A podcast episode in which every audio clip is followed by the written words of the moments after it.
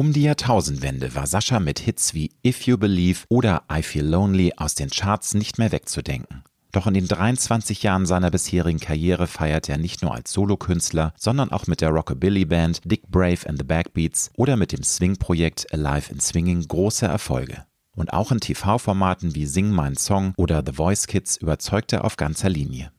Anfang 2022 feiert der Sänger und Entertainer seinen 50. Geburtstag. Ein perfekter Zeitpunkt, um Zwischenbilanz zu ziehen. Auch in Form einer Autobiografie, die jetzt unter dem Titel If You Believe erschienen ist.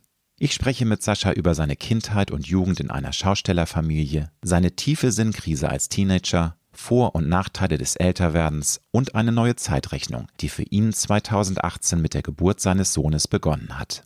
Wenn du wissen möchtest, warum Sascha mit Mitte 20 seinen Traum von der Musikkarriere eigentlich für immer begraben wollte, wieso er mehr als ein Jahr nach seinem Durchbruch noch immer in einer 40 Quadratmeter Wohnung auf einem Palettenbett schlafen musste und warum er sich selbst als Rasenmäherpapa bezeichnet, dann ist diese Episode für dich. Ich wünsche dir gute und inspirierende Unterhaltung mit Sascha. Du hörst Road to Glory.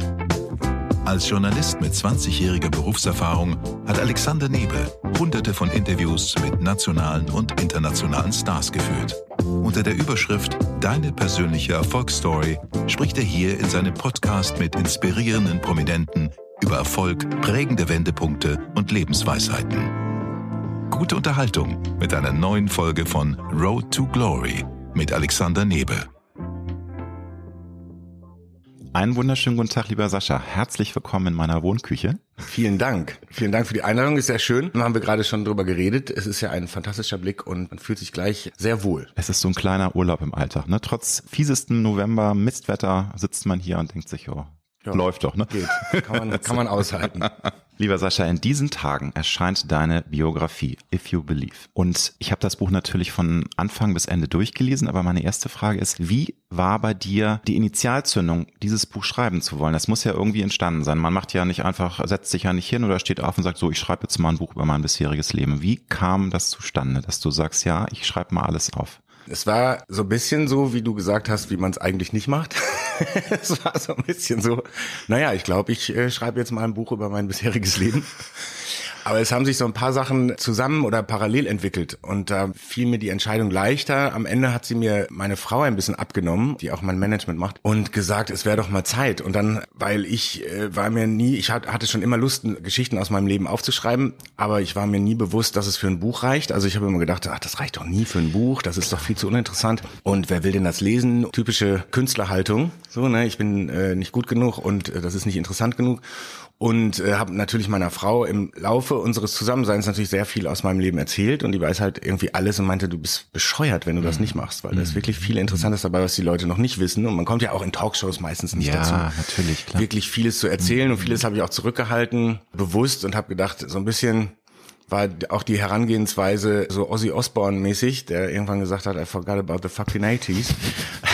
habe ich gedacht, bevor, da, bevor mir das passiert mit den 90ern und 2000ern. Aber Ossi ist auch so cool, das ist Wahnsinn. Der schreibe ich es lieber auf und nicht, dass ich irgendwann da sitze und, und weiß die Geschichte nicht mehr. Hast und ich du so wild getrieben, Sascha, so, so, so. Nein, ich meine, es gibt ja eine Passage, ja, wo du auch sagst, ja, Party ist schon, das war auch ein wichtiger Teil, ne, was ja geil ist. Also, dass du es auch gerne, aber nicht jetzt irgendwie exzessiv, dass man da nur noch im Suff ist, sondern du feierst gerne. Du lässt es gerne mal krachen ne? ja, ne? und lebst dadurch auch, weil du spürst das Leben durch Feiern. Es war in einer gewissen Phase, war kaum Zeit zu mm. feiern und weil da war halt viel zu tun und das habe ich auch ernst genommen und äh, habe mich dafür auch wirklich extrem disziplinieren müssen. Und das war so die Anfangsphase bis dann hin zum, zum dritten Album. Und äh, da habe ich halt einfach sehr viel gearbeitet. Und natürlich habe ich auch hier und da äh, bei irgendwelchen Hotelpartys und Echo-Feiern und so habe ich es natürlich krachen lassen, weil äh, man freut sich na, über den Erfolg und hat so wenig Möglichkeiten und Zeit, den dann doch endlich eintretenden Erfolg mal gebührend zu feiern, dass man sich solche Feste dann irgendwie aussucht und, und dann auch voll mitnimmt und so. Ne? Das also, äh, mit rausfegen lassen und ich so. Ich bin traurig, ich habe ja auch ein bisschen was erlebt im Leben, aber so eine richtig exzessive Aftershow-Party, das ist an mir vorbeigegangen. Ich war zwar auf diversen Empfängen, Mann, also auch durch meine meine Gala-Zeiten so. Das, da kennt man das auch, aber so eine richtige Rock'n'Roll-Party, die es ja heute auch nicht mehr so gibt. Ne? Ich sag nur Social Media. Es war ja noch in den 90ern viel einfacher. Da war das, ja, ja. Da war dann da auch das dann die, zu die, und alle die, Journalisten die raus. erstmal irgendwann um eins dann rausgefegt. Äh, und dann, und dann ging die Party ja richtig. und damals hatte auch nicht jeder ein Handy dabei. Ja, und, ja. und ist, ne, so heute muss man ja viel mehr aufpassen, ja. äh, wie man, wie, wie freizügig man sich mhm. da gibt. Aber es klingt auch ein bisschen übertrieben. Also es war natürlich Feiern und dann hat man immer Leute gehabt, mit denen man dann halt gerne gefeiert hat und mit, mhm. mit denen man auch lange gefeiert hat. Aber es waren meistens nicht so, oh mein Gott, jetzt nehmen wir ein Hotelzimmer auseinander. Das fand ich immer albern. Das fand ich immer unfassbar das, albern. Das ja. habe ich schon damals gesagt. Ich, wenn irgendwelche Leute von irgendwelchen Rock'n'Roll-Partys erzählen, wo sie Fernseher aus dem Fenster geschmissen haben, habe ich gedacht, warum? Also wenn, dann nehme ich ihn noch mit nach Hause. Also da habe ich noch in einer 40 Quadratmeter Wohnung in Dortmund äh, äh, Nord gewohnt und da dachte ich so, ey, so ein Fernseher, den hätte ja, ich gerne, ja. bevor ich den aus dem Fenster schmeiße. Aber ist, glaube ich, auch so eine Rock'n'Roll-Attitude, die inzwischen auch nicht mehr so präsent ist. Ich glaube, es gibt manchmal so kleine Comebacks, dass man das nochmal hört. Ne? Das, glaub, das Krasseste, was ich je gemacht habe, war ein, oh, oh, ein Weinglas aus dem Fenster geschmissen oh. in den davorliegenden Fluss. So ähnlich wie hier. Das wäre so, als würdest du Gott, jetzt ne? irgendwie sagen so, ach, weißt du was, Hauch raus, ne?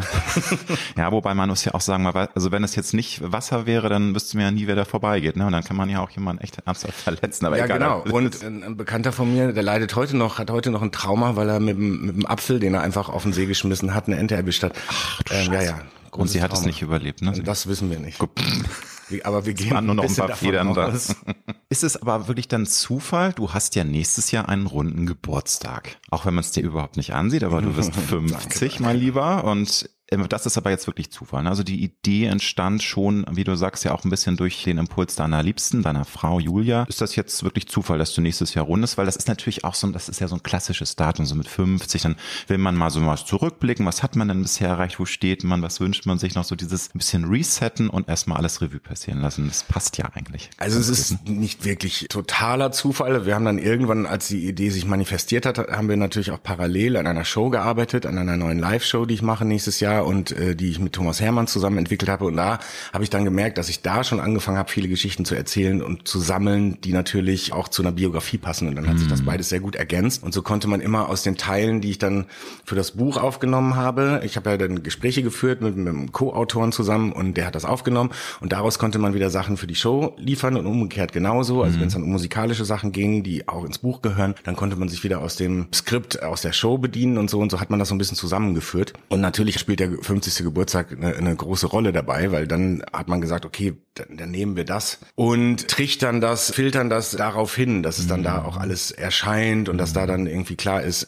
in dem Jahr, in dem ich 50 bin, möchte ich das alles haben. Dann möchte ich dann, dass das Buch und die Show, dass das alles zusammenkommt. Und genau, und das passiert jetzt gerade inklusive auch vielleicht einer TV-Aufzeichnung um die Show herum oder mit eigenem Konzept und so. Also es soll schon alles, ist schon ein, ein krass geplantes Jahr. Aber wie kann man sich das vorstellen? Eine Show, wo du dann auch ein bisschen Confrancier bist und auch aus deinem Leben erzählst und dann auch wieder ähm, Musik machst? Oder ist das doch eher so eine klassische Show? Ich meine, du hast dich ja mehrfach neu erfunden, aber ähm, es ist schon 80, 90 Prozent Musik und ein bisschen erzählen oder ist das ein ganz anderes Konzept oder kannst du darüber noch nicht reden? Doch, doch, unbedingt. Ich will darüber reden, weil ich freue mich so und ja, ich, ja. ich finde auch so toll, dass es passiert. Wir haben jetzt einen mhm. äh, wahnsinnig tollen Konzertveranstalter gefunden, der auch diese Vision teilt des großen Entertainments und die auch dafür bekannt sind, dass sie genau das können. Und ich bin froh, dass wir jetzt nach wirklich langem umeinander herumgetänzel jetzt endlich das richtige Projekt gefunden haben, wo wir beide sagen, das ist, das ist unser Ding. So, da haben wir Lust drauf als Veranstalter und ich mehr und er merkt halt, ich halt eben auch als als Künstler. Und das ist zum ersten Mal so, dass ich, dass es eben keine klassische Konzertreihe ist, sondern dass es halt eine wirkliche Show ist, eher einer Revue ähnlich, wo ich halt schon als großer Entertainer eher fungiere, als jetzt nur als Sänger und, mhm. und Musiker. Und äh, mhm. natürlich gibt's Musik, also ich würde sagen, dass es eher so in, im Verhältnis 50-50 sein wird. Ich führe also quasi ein bisschen durch mein Leben und belege das anhand von Musik. Und das heißt, Spannend. dass es nicht nur meine Musik mhm. äh, stattfinden wird, sondern halt auch Musik, die mich inspiriert hat und die mich mhm. dazu gebracht hat, auf den Weg geführt hat, mal abgelenkt hat vom richtigen Weg und Dann mal wieder. Ja, und das freuen wir uns auf Songs von Elvis, von Prince, von ne, also das Howard sind ja so ein bisschen Howard Carpendale. Ne? natürlich. Die erst gekaufte Single von Sascha. Patsy schon mal. Ich will natürlich, es ist jetzt ein bisschen gemein, weil viele Dinge, die ich auch Sascha fragen werde, bauen natürlich auf der Biografie auf und ähm, ich mal gucken, wie Sascha jetzt antworten wird auf viele Fragen, weil natürlich man will ja auch nicht alles vorwegnehmen. Man will möchte ja auch, dass die Menschen Ja, ja, an dem auf jeden Fenster Fall das Buch lesen. Aber wir reden ja jetzt nicht stundenlang. Insofern, es werden auch noch viele Dinge natürlich nicht besprochen werden. Zum Thema 50, das ist für jeden ein Thema. Also ich habe das ja hinter mir, bin jetzt schon 53. Das ist, Das man aber ah, das habe ich jetzt extra, das habe ich, Ich deswegen weiß, extra nein, gesagt. aber wenn du mir schon, also ich Komm, weiß aber ungefähr, es, aber ist, aber 50 ist das neue 40, so. Ist so, genau. Also du jetzt, die Nick hat mir gesagt, 60 ist das neue 40. Also man Ja, kann das ist- immer weiter nach oben ja. ausbauen. Aber mal ganz ehrlich, ist das ein bisschen so grummel, dass du sagst, "Uh, jetzt ist schon so viel Zeit auch vergangen. Ich meine jetzt gar nicht so, dass älter werden körperlich, sondern dass man sich manchmal ertappt zu sagen, Wieso ist denn jetzt schon so viel Zeit vergangen? Und scheiße, wenn es richtig gut läuft, habe ich jetzt vielleicht noch, weiß ich nicht, 30 Jahre, 80 oder vielleicht kann man auch irgendwie in 30 Jahren mit 90 noch fit sein. Aber du weißt, was ich meine. Absolut. Wie ist das bei dir? Was gehen da so für Gedanken rum? Ist es eine Mischung aus Verdrängen und Annahme oder ganz locker sein oder?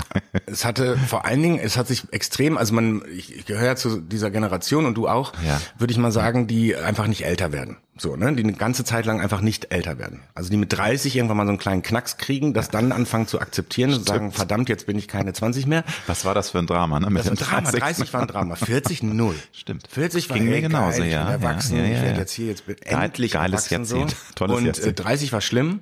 Das war so richtig so, oh, jetzt ist die, jetzt baller ich die, jetzt muss ich die Jugend hinter mir lassen. Und war dann aber schön, als man es dann akzeptiert hat. Und dann kam, kam eigentlich die beste Zeit. Die letzten 20 Jahre waren die beste Zeit. Das war so mit, mit richtig erwachsen werden und, und reifer werden und Und auch genießen können. besser genießen ne? Können, bessere genießen Entscheidungen können. Mhm. treffen, weil man einfach schon viel mehr Erfahrung gemacht hat und so. Nie, natürlich nicht nur, aber ne, man wächst und lernt ja. Und das ist das Schöne daran, älter zu werden. Und die ganzen Zipperlein, die dazukommen, die nerven natürlich extrem. Ich sehe schlechter und so, ne? Und ich brauche jetzt eine Brille und das sind alles so Kleinigkeiten, die immer so chinesische Wasserfall da immer dazukommen. Mhm. Es ist aber nicht schlimm, sondern man kann das natürlich auch drehen, aber trotzdem muss ich schon sagen, dass das genau äh, so, dass man nicht mehr sagen kann, Hälfte ist rum. Also es ist keine Halbzeitbiografie, es ist eine Teilzeitbiografie und dass man sich schon damit und vor allen Dingen seit der Geburt meines Sohnes ich mich damit extrem auseinandersetze, weil da habe ich einen ganz anderen Blickwinkel bekommen auf mein eigenes Alter, weil ich da eine ganz andere Zeitrechnung angefangen habe. Ich habe ja mit der Geburt meines Sohnes angefangen zu rechnen,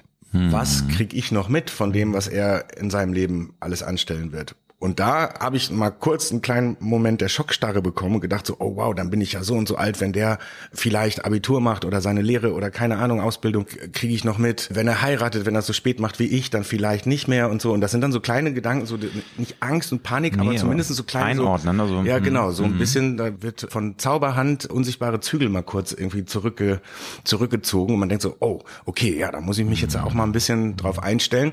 Und da habe ich mit einem guten Freund gesprochen, der schon etwas ältere Kinder hat, aber auch nicht in jüngsten Jahren äh, bekommen hat und so. Und der mir gesagt hat, er hat sich jetzt was vorgenommen, er macht jetzt so Sachen, fängt er an, mit seinem Sohn zu etablieren, die er noch mit 80, 90 machen kann. Das ist gut, damit So, weil ich komme ja, wie gesagt, man wird nicht älter oder hat, war, ist lange nicht älter geworden, bis man merkt, dass man älter geworden ist. Das, aber und das, das, stimmt, du hast total recht. und das, ist geht dann, ist es, kann ich noch in 15 Jahren noch Fußball spielen mit meinem Sohn? Da muss man sagen, ja, vielleicht nicht so, wie er es verdient hätte. Also Aber, fangen wir ja. mit Angeln oder Golf an.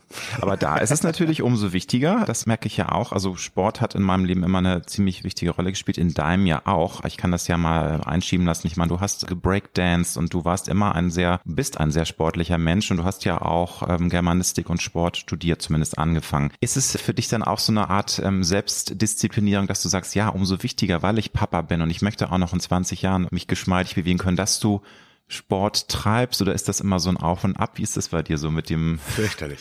Es Das ist fürchterlich. knallhart. Es ist fürchterlich. Es ist wirklich, ich bin da auch ganz offen. Ich habe, Ja. ich, noch nie so wenig Sport gemacht wie in den letzten drei Jahren. Na gut, als Vater ne, ist das natürlich auch. Ich halte mich okay, ich habe gewichtsmäßig, geht's bei mir immer hoch und runter, das war schon, das war schon immer so und ich kann mich da dann immer ganz gut disziplinieren wieder, wenn es dann sein muss und das reicht mir eigentlich auch. Ich will da jetzt auch nicht mehr so hart zu mir selber sein. Ich merke halt immer, wenn es mir zu viel wird, nicht an der Waage, sondern an meinen Klamotten und dann sage ich so, reicht jetzt oder am Spiegelbild und sage, das ertrage ich nicht mehr. So war es dann irgendwann so vom halben Jahr, da habe ich gedacht so, boah, jetzt hast du ja aber jetzt kam ja auch noch Corona dazu Genau, und dann dachte schlimm. ich, hast dich gehen lassen, die, die, und dann gibt's die einen, die, die, die das genutzt haben, eben um sich besonders fit zu machen. Ich habe mich ehrlich gesagt eher gehen lassen und dann gemerkt, so jetzt reicht's und dann habe ich halt einfach wieder mit meinem Programm angefangen und dann bin ich da halt auch wieder relativ schnell da, wo ich, wo ich eigentlich sein will. Und trotzdem hat das natürlich jetzt für mich zukunftsblickend, äh, ist das ein sehr wichtiger Aspekt. Also ich fange jetzt gerade wieder an, so langsam in das Ding einzusteigen und so und wieder fitter zu werden, Sport zu machen und auf die Ernährung zu achten und so. Dann ähm, da war nur halt mal kurz eben, kann, kann glaube ich jeder nachvollziehen, äh, kleine bisschen Schockstarre plus äh, frisch Vater geworden, Genau, wenig Schlaf, genau. keine Energie, also wenig Energie, zu wenig um neben der ganzen Arbeit, die wir gemacht Mhm. haben und der ganzen Umstellung, die wir, die wir gemacht haben in Sachen Arbeit. Also sprich dann Biografie schreiben, die Zeit nutzen, die man nicht live spielen kann, um andere Sachen zu machen. Da ging sehr viel auch Erneuerungs- und andere Energie rein, die zehrend war, die Spaß gemacht hat, aber eben auch extrem aufwendig war, ne? weil man ja Klar. komplett von einem von einem Live-Jahr, wir hatten ja 100 Shows in einem Jahr in einem Jahr, die wir alle absagen mussten und Heftig, die irgendwie heftig. anders machen mussten und diese Energie erstmal nach so drei Monaten, was machen wir denn jetzt? So dann da sitzen und sagen, okay, wie können wir das wieder posi positiv in positive Kanäle bringen? Und das war dann natürlich Nachdem man alles schon geplant hatte und umplanen musste, ist diese Umplanung war natürlich extrem zehrend Das ist auch frustrierend. ist jetzt alles auf den Weg natürlich. gebracht. Ja, ist frustrierend, aber trotzdem irgendwann kommt man zu einem Zeitpunkt und sagt, hilft ja nichts und äh, jetzt so. Aber dann hieß es halt nochmal Ärmel, nochmal mehr hochkrempeln, obwohl man schon die Vorbereitung für das gemacht hatte, was auch schon anstrengend war, äh, was dann nicht passieren konnte. Das war erstmal frustrierend, aber dann irgendwann so, komm, jetzt fangen wir es nochmal richtig an, aber es zehrt natürlich und dann bleibt nicht mehr so viel Energie, sag ich mal, wenn man irgendwie äh, auch noch äh, dann nicht so gut schläft und so, dann dann ist dann einfach, dann, ja. da gehöre ich nicht zu den Typen, die sich, also ich bewundere die Menschen, die dann trotzdem, äh, die dann sagen, ach ja Gott, dann stehe ich halt um 5 Uhr auf und mache jetzt erstmal zwei Stunden noch Muckibude oder Fitness oder geh laufen oder so. Kann Und dann auch noch in der Lockdown-Phase im letzten Winter, wo es eh, das Wetter ist ja eh so mistig, ne? Wir haben schon drüber gesprochen, also man muss ja schon starke Nerven haben, wenn es um halb fünf dunkel wird. Insofern, ich fühle da total mit dir, aber ich meinte jetzt auch gar nicht in Sachen Disziplin, dass man sich selbst unbedingt jetzt sexier findet, ein Sixpack hat. Es geht einfach nur darum zu merken, der Körper dankt es einem natürlich. Ne? Das ist eben wirklich, also man muss sich einfach zwingen, so eine gewisse Routine sich anzutrainieren, im wahrsten Sinne des Wortes, damit du eben auch mit 60, 70 diese Übung auch weitermachst, weil Ja. das ist ja wichtiger denn je. Je älter du wirst, da geht's ja nicht mehr darum, dass du jetzt irgendwie heiß und sexy aussiehst, sondern einfach, dass dein Tempel, dein Körper Ja. funktioniert. Aber du sagst ja selber, du bist auf dem richtigen Weg. Ja, und das funktioniert bei Ja. mir extrem gut über, über Ernährung. Ja. Also noch, noch fast besser. Also ich bin schon auch, echt, ich trinke gern Kaffee und Mhm. ich äh, trinke gern guten Wein und so. Aber es ist, dann, dann muss ich dem irgendwas entgegensetzen. Und solange ich dann äh, nicht die Zeit habe oder auch nicht die Energie tatsächlich, um ausgiebig Sport zu machen, so wie ich es eigentlich gewohnt bin, wie es mein Körper von mir auch verlangt, weil ich das Mhm. halt über, über 40, 50 Jahre gemacht habe, das merkt man schon, ne? Weil ich war nie exzessiv Sportler, aber ich war immer, immer Sportler. Du warst immer sehr, sehr körperlich. ne? Und äh, wenn man das dann mal eine Zeit lang nachlässt und dann auch noch die Ernährung blöd wird, dann ist, dann ist äh, so, ne? Es ist so eine Spirale nach unten. Ja. Dann denkt man so, ah naja, komm, dann, dann sitzt man wieder abends mit dem Rotwein ne, und ist so ein bisschen auch am. Chillen und sagt, naja, jetzt ist ja eh alles, ne? Jetzt kann ich auch noch zwei Kilo rauf. Ich kenne das ja aus eigener Erfahrung. Ja, ja. Ich hatte in der Hochphase Corona, glaube ich, zehn Kilo Übergewicht. Ja, Jetzt ja. habe ich immer noch fünf. Das ist einfach ein ewiger Kampf, aber eben auch Luxusprobleme. Jetzt, wenn einige werden wahrscheinlich die Augen von denen sagen, Mensch, Jungs, macht euch locker, Ja, ja, ne? Wir haben es so gut, andere wären froh, wenn sie äh, ihr Gewicht halten ne? und also haben nichts zu futtern. Insofern. Aber ich hatte dich ja gefragt wegen des Nachwuchses und ich glaube, das ist bei dir auch so ein bisschen im Unterbewusstsein drin, ne? dass es eben nur gut ist, wenn du eben auch noch als fitter 70-Jähriger oder 85-Jähriger dann immer noch mal ne? nicht Zumindest ist es gesunder, ne? Also Ja, es ist total. irgendwie, ich, ich- wie gesagt, ich habe mich auch so ein bisschen davon verabschiedet und das kam wirklich durch dieses Gespräch mit, mit dem guten Freund, der gesagt hat, ich, ich suche mir andere Felder aus, die ich dann wirklich noch kann, Mhm. wenn, wenn ich äh, so, das klingt jetzt erstmal so Golf oder Angeln Klar. oder irgendwas, was, was man überall machen kann und so und was jeder machen kann. Das finde ich eigentlich, fand ich einen schönen Gedanken. Ich habe es noch nicht gefunden. Ich habe das Feld noch nicht gefunden. Aber mein Sohn ist ja auch noch jung genug, um das noch rauszufinden. in den Genau. Der wird jetzt Jahren. drei, ne? Oder Der wird ist jetzt drei? ja, erst, drei, ja, okay. Und ähm, insofern bin ich da ganz entspannt geworden jetzt, äh, dass ich weiß, ich muss jetzt nicht, weil ich habe jetzt auch schon 15 Mal mit Yoga angefangen und ich habe irgendwie krieg's nicht auf die Kette. Das ist einfach nicht mein Ding, obwohl es genau das Richtige für mich wäre. Das wollte ich sagen, also weil ich habe mich auch noch nie dazu durchringen können. Es ist, glaube ich, das Beste, weil du eben so die Core-Muskulatur, den gesamten Rückenbereich und das sind ja so diese Ja, ganzen Stolpersteine, und, ja, Körperhaltung, so, ja. Körperspannung, aber anderes Thema, anderes Thema.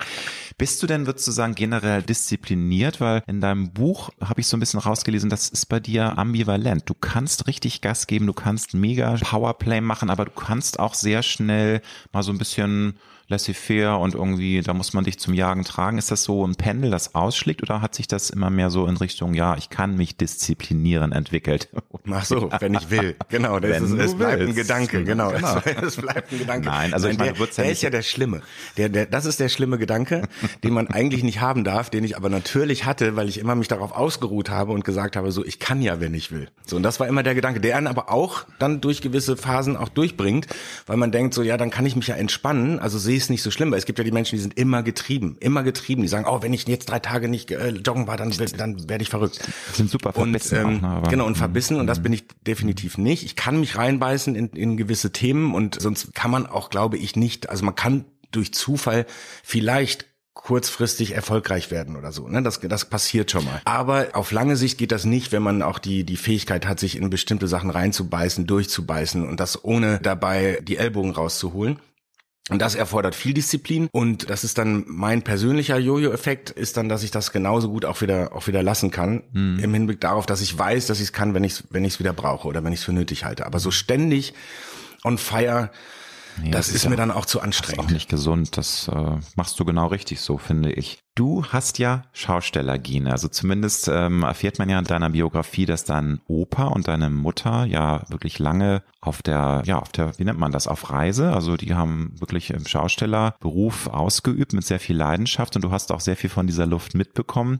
Würdest du sagen, ja, das hat dich auch im gewissen Sinne geprägt und hast du das Gefühl, du hättest vielleicht sogar selbst Schausteller werden können oder war das für dir alles zu anstrengend? Wie siehst du das? Weil das ist ja eine ganz eigene Welt.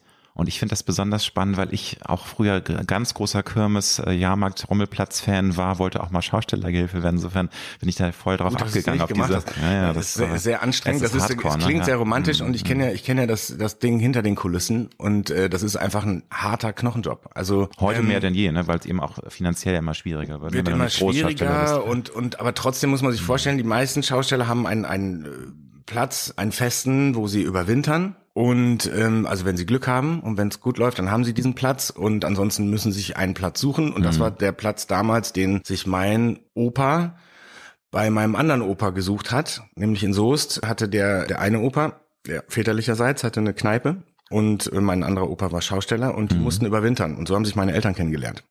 Ein langer Winter mit sehr viel Langeweile. Ja, ne? und da zack. Ordentlich sexy waren time, nicht, dann läuft waren das. Sich nicht, äh, ne, fanden sich ja, ganz nett, ja, glaube ich, ja, und sahen ja beide auch, ne, waren, waren ein gutes Pärchen. Mhm. Und so ist das halt äh, passiert. Und bei, bei, den, bei den Schaustellern habe ich, ähm, ich habe sehr gerne in den Ferien auch mitgeholfen, bin mitgereist und so. Und da habe ich dann festgestellt, dass äh, das erstmal sehr aufregend war und ich auch eine Zeit lang gedacht habe, oh, das will ich unbedingt machen. Und ich weiß, äh, dass ich dann aber auch irgendwann gesagt habe, so, oh Mann, das ist aber auch, ich weiß nicht, ob das mein Leben ist. Also die immer ein, über ein halbes Jahr im Wohnwagen leben, von einem Ding zum nächsten, ja. in der Nacht abbauen, ja. am nächsten Morgen aufbauen. Es ist ein Nomadenleben, ne klar. Äh, Nomadenleben, mhm. was ich mhm. auch habe, das, mhm. das Gehen habe ich auf jeden Fall. Aber eben genauso das westfälische äh, hier, ich Häuschen, äh, äh Häuschen, Gartenzaun und, und Familie werden, und ne? sesshaft sein und so, das habe ich genauso. Mhm. Deshalb bin ich da immer sehr zerrissen. Mhm. Wenn ich unterwegs bin, habe ich Heimweh, wenn ich zu Hause bin, Fernweh und so. Also das äh, zieht sich bei mir so durch. Und das, was ich aber sehr gut finde, ich weiß, ich habe so ziemlich, also meine äh, Familien waren beide musikalisch, also es gibt mhm. musikalische mhm. Menschen in, in beiden Familien. Mein Opa war ein sehr, sehr großartiger Akkordeonspieler und konnte auch Orgel spielen und so. Mein Vater auch ein bisschen, aber alles so Autodidakten. Mhm. Und in meiner Familie mütterlicherseits haben sie alle unfassbar gerne gesungen und auch mhm. gut gesungen, so dass ich mir davon was abgucken konnte. Und äh, bei den Schaustellern war es natürlich noch so, die haben natürlich dieses Entertainment-Gen einfach drin. So, ne? Das ist immer, das sind Menschen, die sind, von, sind vom Zirkus inspiriert. Die müssen die Leute dazu bringen, bei ihnen ins Geschäft zu, zu kommen oder da was zu kaufen oder so. Und dann nennt man die, diese, diese Fähigkeit aus dem Freien einfach aufzusprechen durch dieses lustige Mikrofon mit dem Taschentuch drüber und dem Gummiband. Irgendwie nennt man rekommandieren. Warum auch immer. Es gibt so eine eigene Schausteller. Legendär, aber da, da gibt's, äh, gibt's äh, tolle. Es, es gibt, es, es, und können genau. Und noch eine Runde. Genau. Jetzt hat's so sehr ausgeschlagen. Ja. Nein, aber das äh, hat mich ja auch so fasziniert und ich liebe es ja immer noch. Also ich äh, finde. Und die konnten so, alle Touren, die ja. konnten alle Flickflacks und ja, Dings und konnten reiten mhm. und also meine Onkels, die konnten das alles noch, ne? Die konnten alles, mhm. ne? Die hatten alle, die waren alle sehr körperlich, konnten boxen, das war alles so männlich und so und das war alles so ja auch so entertaining ne die waren ja auch mhm. öfter mal dann an der an der an den Schulen also die Kinder sind ja dann äh, die hatten ja nicht Privatschulen auf der auf der Reise, sondern die die waren halt oft dann an den Schulen vor Ort untergebracht, wenn es länger war als ein paar mhm. Tage. Und das mhm. war zum Beispiel in Soße und dann sind die und dann haben die da Kunststückchen gemacht und das fand ich immer total faszinierend. Da haben die sich so gegenseitig und Salto und auf die Schultern gestellt und so und das fand ich immer, das konnten die halt einfach alles und das habe ich dann auch irgendwie äh, gleich als Kind schon gelernt. Und deshalb Super. war ich da auch, ja, immer das Entertainment war immer schon so mein. Aber du sagst, also das war als Kind natürlich faszinierend, auch noch als Teenager. Ich äh, habe da dieses Kapitel im Kopf, wo du sagst, ja, das war so toll. Dann nach, nach dem Schluss, dem Betriebsschluss, habt ihr dann immer unter den Karussells geguckt, was da so alles zu finden war. Und entweder wurde es abgeholt, wenn nicht, dann wurde es dann irgendwie verteilt. Und, und ich habe natürlich auch Chips gratis bekommen, ne? Hab dann das, das zum Abwinken der Karussell fand. Das ist natürlich ja. der Traum eines jeden Kindes. Auf jeden Fall. Da waren immer sehr viele sehr neidisch. Ja. Und ich fand das auch immer ganz, ich war immer so ein bisschen zwischen den Welten, weil es natürlich auch mhm. krass war, zu den Karussells dann hinzugehen und gibt's dann halt so ein Ding, so wenn man sagt, mhm. von welcher Familie auf der Reise man ist, dann hat man dann auch freien Eintritt, so mhm. ungefähr. Mhm. Und das darf man nicht überstrapazieren, weil das eigentlich Kirmesleute nicht machen. Aber es gibt dann halt auch da, ne, gibt es natürlich Klar. Kids, die auch Bock haben und dann kann man halt äh, freihändig auf dem Musikexpress rumfahren und herrlich, so. Das ist natürlich dann, äh, so ein bisschen posieren und so. Aber das hat natürlich Spaß gemacht. Bis ich dann natürlich irgendwann festgestellt habe und vor der Entscheidung stand, willst du das jetzt wirklich machen für dein mhm. Leben oder hast du andere Pläne? Und dann du hattest ja andere definitiv Pläne. andere Pläne. Ne? Geh so ein bisschen chronologisch vor. Äh, Schulzeit habe ich rausgelesen, war auch so ein bisschen ambivalent. Du fandest das jetzt nicht generell alles Mist, aber es war ein etwas ruckeliger Ritt. Also du bist auch ein paar Mal sitzen geblieben und so. Wie wenn du jetzt heute so ganz gesettelt, du hast eine tolle Karriere, auf die du schon mal zurückblicken kannst. Wie, wie sind so deine Erinnerungen heute? Ist das so auch so, denkst, ja, hat alles seinen Sinn gehabt, aber manchmal war es auch echt nur ein Pain in the air, oder wie ist das heute? Also, es ist ja schön, wenn man irgendwann da sitzen kann und sagen kann, das wird schon alles seinen Sinn gehabt haben, denn sonst hätte es vielleicht dann an der Stelle zu was anderem geführt und so. Und das, das weiß man nicht, so Butterfly-Effekt mäßig, wenn man ja. früher, vorher ein Stückchen früher abgebogen wäre, dann wäre ich dann vielleicht doch Kinderarzt geworden und mhm. eben äh, und hätte in der Freizeit gesungen und keine also ne oder wäre doch Lehrer geworden und hätte äh, eine Coverband gehabt oder so auch cool weil ich fand meinen Lehrer, meinen äh, Grundschullehrer, der hatte, der war Schlagzeuger in einer Coverband. Hm. Und da haben ja, die ab cool. und zu in ja. Soest und Umgebung haben die halt gespielt. Und das war mein erster Live-Auftritt, den ich je gesehen habe von einer Band und hat mich total inspiriert. Und also das, da war mit Sicherheit, also um den Verlauf zu garantieren, musste es so sein, wie es, wie es war. Aber ich hätte mir schon den ein oder anderen Abschnitt anders gewünscht. Also das hing vor allen Dingen damit zusammen, dass ich jetzt nicht noch, also ich als ich einmal hängen geblieben, geblieben bin, war es völlig gerechtfertigt. Bin in dem Jahr zweimal umgezogen, auf zwei verschiedenen, drei verschiedenen Schulen gewesen. Da konnte ich da nicht mehr hinterher. So, ne? Klar. Das war auch völlig okay. Da habe ich auch aufgegeben und aber auch ein bisschen mit Absicht, weil ich wusste, die Klasse unter mir, ich bin relativ früh eingeschult worden, die Klasse unter mir war eigentlich die, die mein Jahrgang war. Also wo die mhm. meisten aus meinem Jahrgang waren. Da war ich dann nicht mehr der Jüngste, sondern war ich so mittendrin. Mhm. Da waren auch noch ein paar 71er, ich bin 72 und ein paar 73, das heißt, ich war so mittendrin. Und ich wusste, da bin ich vielleicht viel besser aufgehoben, als immer der kleinste Jüngste zu sein. Und deshalb war ich gar nicht so unabgeneigt, da das, das Jahr zu wiederholen. Aber dann hätte es nicht mehr sein müssen. Und dann bin ich nochmal in, in, ausgerechnet in der Elf hängen. Elf? Ja, Wer bleibt du. denn in der Elf hängen? Wirklich nur die dümmste Kartoffel oder der am feierwütigsten war und kein Interesse mehr an Schule hatte. Und das traf dann eher auf mich zu. Aber Sascha, wir können uns die Hand reichen. Du hast nämlich genau den supergeilen Notendurchschnitt beim Abi gehabt wie ich, 3,3. Ja, den Caesars Schnapszahl-Gewinner. Ich wollte es schon meinen Eltern nicht zeigen. So, zeig ja. doch mal nicht so, nee, lieber nicht und so. Nein, aber im Nachhinein lacht man drüber und klar, in dem Moment war es für mich auch Horror und auch die Abi-Prüfung war Horror. Du kannst dir denken, ich habe da einiges ordentlich versemmelt. Das war auch nur ganz knapp bestanden. Aber mein Gott, also es, es läuft ja trotzdem. Ja. Also wir haben ja trotzdem unseren Weg gemacht. Irgendwie, und irgendwie, irgendwie also das will ich damit natürlich nicht jetzt nach die Message raussenden. Ja, irgendwie Leute seid faul faul und so, ne? Aber es ist irgendwie nicht alles verloren, wenn man nicht so ich gut ist. Ich war auch gar nicht so faul. Ich habe, glaube ich, dann auch hm. an dem Schulsystem so ein bisschen, bisschen hm. gehadert. Ne? Ich hatte dann ja, irgendwie das, das, Problem mit zum Beispiel mit Religionsunterricht. Ich fand, hm. Religionsunterricht war für mich nicht evangelischer oder katholischer ja. Religionsunterricht, sondern Religionsunterricht, mein Verständnis war, ich lerne über alle Religionen etwas, um hm. mir dann selber ein Bild machen zu können, ob ich davon irgendwas gut finde oder ja. ob ich vielleicht gar keine Religion möchte oder so. Aber ich hätte gerne von allen was erfahren und gelernt. Hm. Das war zum Beispiel mein Verständnis davon und das deckte sich nicht mit dem der Schule hatte ich schon mal Problem Nummer eins. Dann war ich in mathematischen Dingen und Physik, also Physik, Chemie, allen naturwissenschaftlichen Fächern, außer Biologie, war ich eine Null. Da habe ich irgendwann den Zeitpunkt verpasst, das war so in der achten, neunten Klasse, wo man einfach dann, wo ich nicht mehr hinter, ja. und dann kam ich nicht mehr hinterher. Nein. So, deshalb kann ich nur den Rat geben, wenn ihr irgendwie ne, rechnen und Dings und Mathe und so, genau in der Phase, liebe Kinder, seid am Start, bleibt am Start, weil sonst das holt man nie mehr nach. Wenn man da einmal pausiert hat in Gedanken, dann ist man, dann ist man raus, weil es baut alles aufeinander auf in der Mathematik und da ärgere ich mich ein bisschen das, weil ich bin kein totaler Honk, was das angeht. Ich bin eher so MacGyver-Mathematiker so. Ich mache mir so Milchmädchenrechnungen und die gehen aber meistens auf. Du kommt man gut mit durch, glaube so, ich meistens. Ich brauche zehn. Schritte mehr als jetzt eigentlich der, ne, weil ich die, ja. äh, keine Ahnung, den Satz des Pythagoras nicht mehr auf dem Schirm habe.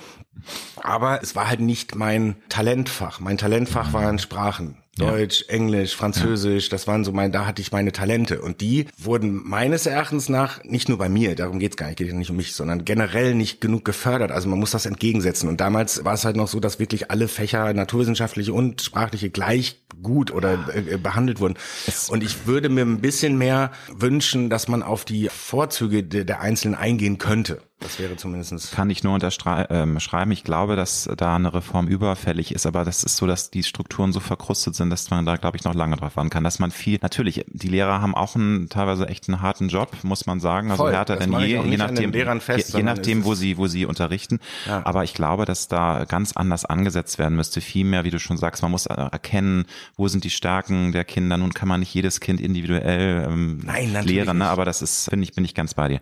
Du schreibst aber auch in deiner Biografie, dass du bereits als Kind mal so eine kleine Find, also Selbstfindungskrise hattest, dass du so an allem gezweifelt hast, an dir selbst und die Welt total kritisch hinterfragt hast. Kannst du dich da noch dran erinnern? Weil das ist ja auch nicht jetzt bei jedem so. Es gibt ja auch Kids, die total in sich ruhen und sagen, oh, das ist alles geil, ich finde mich super geil, die Welt ist geil. Aber du hast schon früh auch viel hinterfragt, dich selbst hinterfragt, warst sehr kritisch dem ganzen Leben gegenüber? Oder ja, kann man das, das sehen? natürlich, ja, vielleicht auch, ich habe gewisse Sachen nicht verstanden und äh, ich bin von meiner Mutter so gut sie es konnte, glaube ich, sehr liberal erzogen worden, sehr aufgeschlossen gegenüber allen Menschen. Da gab's keine ja, Ressentiments gegen, äh, gegenüber irgendwas. Also es war immer offen mhm. und es war vor allen Dingen auch, obwohl wir arm waren, gebe ich jetzt mal mhm. ganz offen mhm. zu, das mhm. war äh, wirklich von der Hand im Mund und irgendwie musste meine Mutter immer zusehen, dass wir irgendwie durchwurschteln und so mhm. mit Sozialhilfe, Empfänger zwischendurch und dann hat sie wieder einen Job gehabt, dann wieder arbeitslos und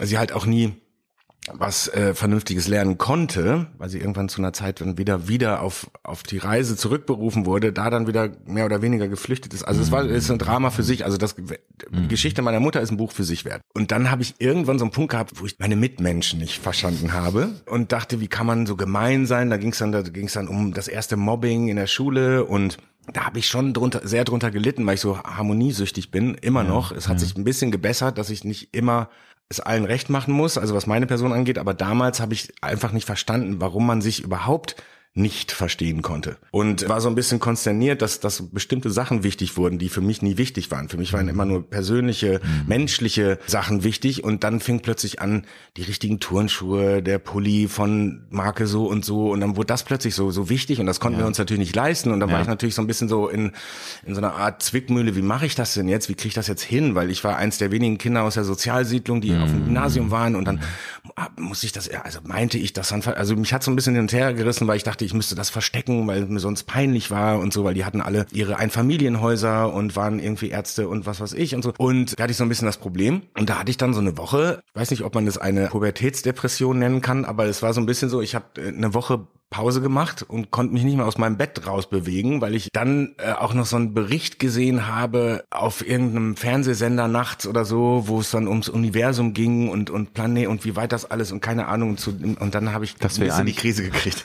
ich du, vor allem wenn man bemerkt, was für ein unwichtiger Pups wir sind. Also selbst ja, unsere Erde, die ja Ding. toll ist, ist ein Wunderwerk, aber wenn wir das gesamte Universum sehen, dann ist das alles sowas von unwichtig und auch unser kleines Leben ne, ist also ein Mini Mikro Sand. Da wieder rauszukommen war wirklich nicht so einfach und ich habe wirklich eine Woche da ja, an, an, ohne Quatsch an die Decke gestarrt, an die weiße Decke und habe wow. mir da so mm. alles vorgestellt, bin mm. so rein und raus im Universum, in, ins, mm.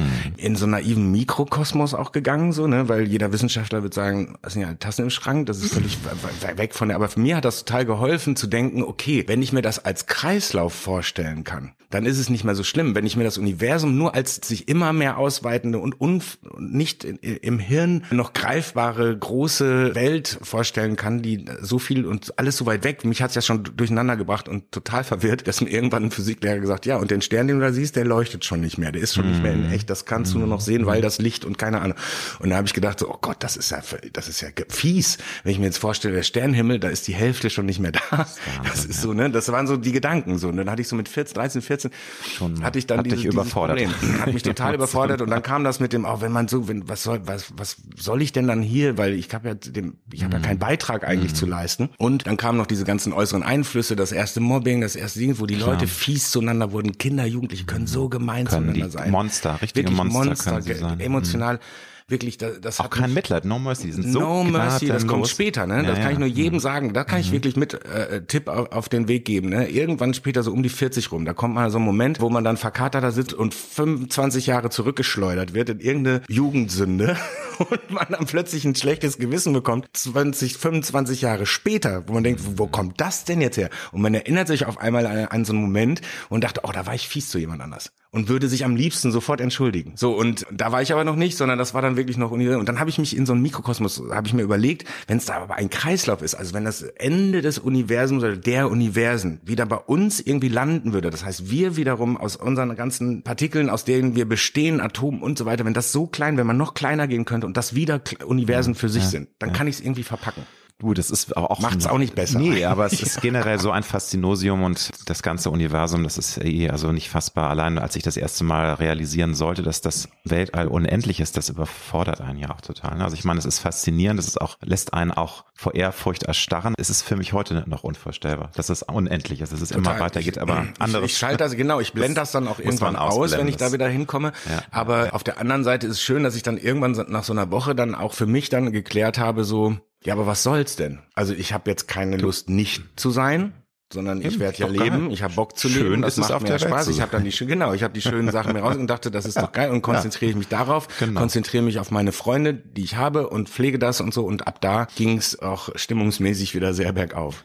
Du hast ja gesagt, dass du Harmonie süchtig, ich finde das ähm, süchtig so ein falsches Wort, ich finde es toll. Also natürlich darf man nicht nur auf Harmonie sitzen, es muss, man muss auch mal Streit aushalten können, man muss sich auch mal konstruktiv streiten können. Ich finde es aber sehr sympathisch, dass dir Harmonie wichtig ist. Umso mehr muss es ja für dich auch ein ganz schön harter Ritt gewesen sein, dass deine Mama ja auch so ein Pech hatte, also dann mit deinem Papa, da gab es dann ja ein Auf und Ab, dann hat man sich getrennt, dann gab es eine Reunion, dann hat sie auch später mit dem Männer Pech gehabt. Inwieweit hat dich das schon auch geprägt für deinen Lebensweg, dass du natürlich dann auch für deine Mutter wahrscheinlich ganz viel Empathie hattest, sie tat dir wahnsinnig leid. Wie denkst du da heute zurück an diese doch harten Jahre auch? Das sind, ist ja auch für Kinder schwer, wenn die Eltern dann immer streiten und man, ähm, Ja, ne? also das, Ich nehme mal an, ich, da- dass, äh, dass ich mir da auch irgendwann natürlich, ist ja klar, auch so, eine, so einen Panzer Mhm. angeschafft habe, dass ich nicht von, dass ich auch nicht bei jedem neuen Mann, den meine Mutter angeschleppt hat, dann Hurra geschrien habe und so. Ne? Das fand sie natürlich dann irgendwie doof. Ich hätte mich auch sehr gerne jedes Mal genauso wie sie gefreut, dass es endlich geklappt hat. Und das ist auch endgültig eben, der Richtige. Das ist dann der Richtige und so. Das, natürlich tat mir das leid. Mir tut das bis heute leid, dass meine Mutter nie den richtigen Mann dann gefunden hat für, für sich. Auf der anderen Seite habe ich dann aber auch irgendwann ging es mir halt auch einfach nur noch auf die Nerven und ich habe gedacht, dann lass es doch auch einfach mal so, ne? Wenn es das immer in die Hose geht, dann mach doch mal auch mal so, ne? Aber auf der anderen Seite, ich meine Mutter hat äh, immer danach gesucht und und hatte leider wirklich im, immer Pech oder ist auch vielleicht auch manchmal nicht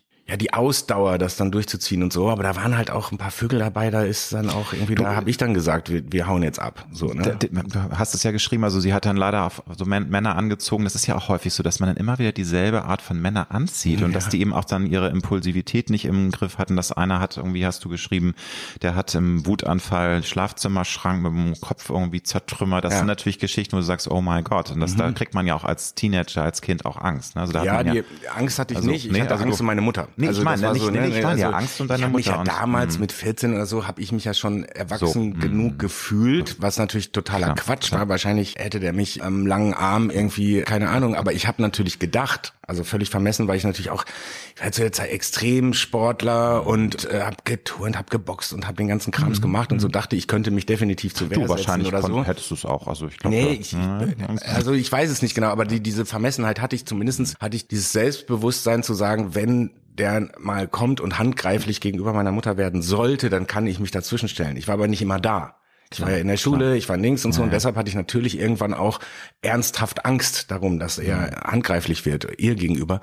Und deshalb haben wir dann da die Reißleine gezogen und gesagt, so, jetzt lass uns mal hier schnellstens wieder abhauen. Und das Besser waren halt immer, das war immer nur so kurz. Das war auch niemals was, wo man sich da hätte mal so über Jahre drauf einlassen können und dann vielleicht auch lernen können, jemanden zu mögen mit all seinen Fehlern und so. Mhm. So weit kam es meistens nicht, sondern es war meistens immer fluchtartiges Verlassen.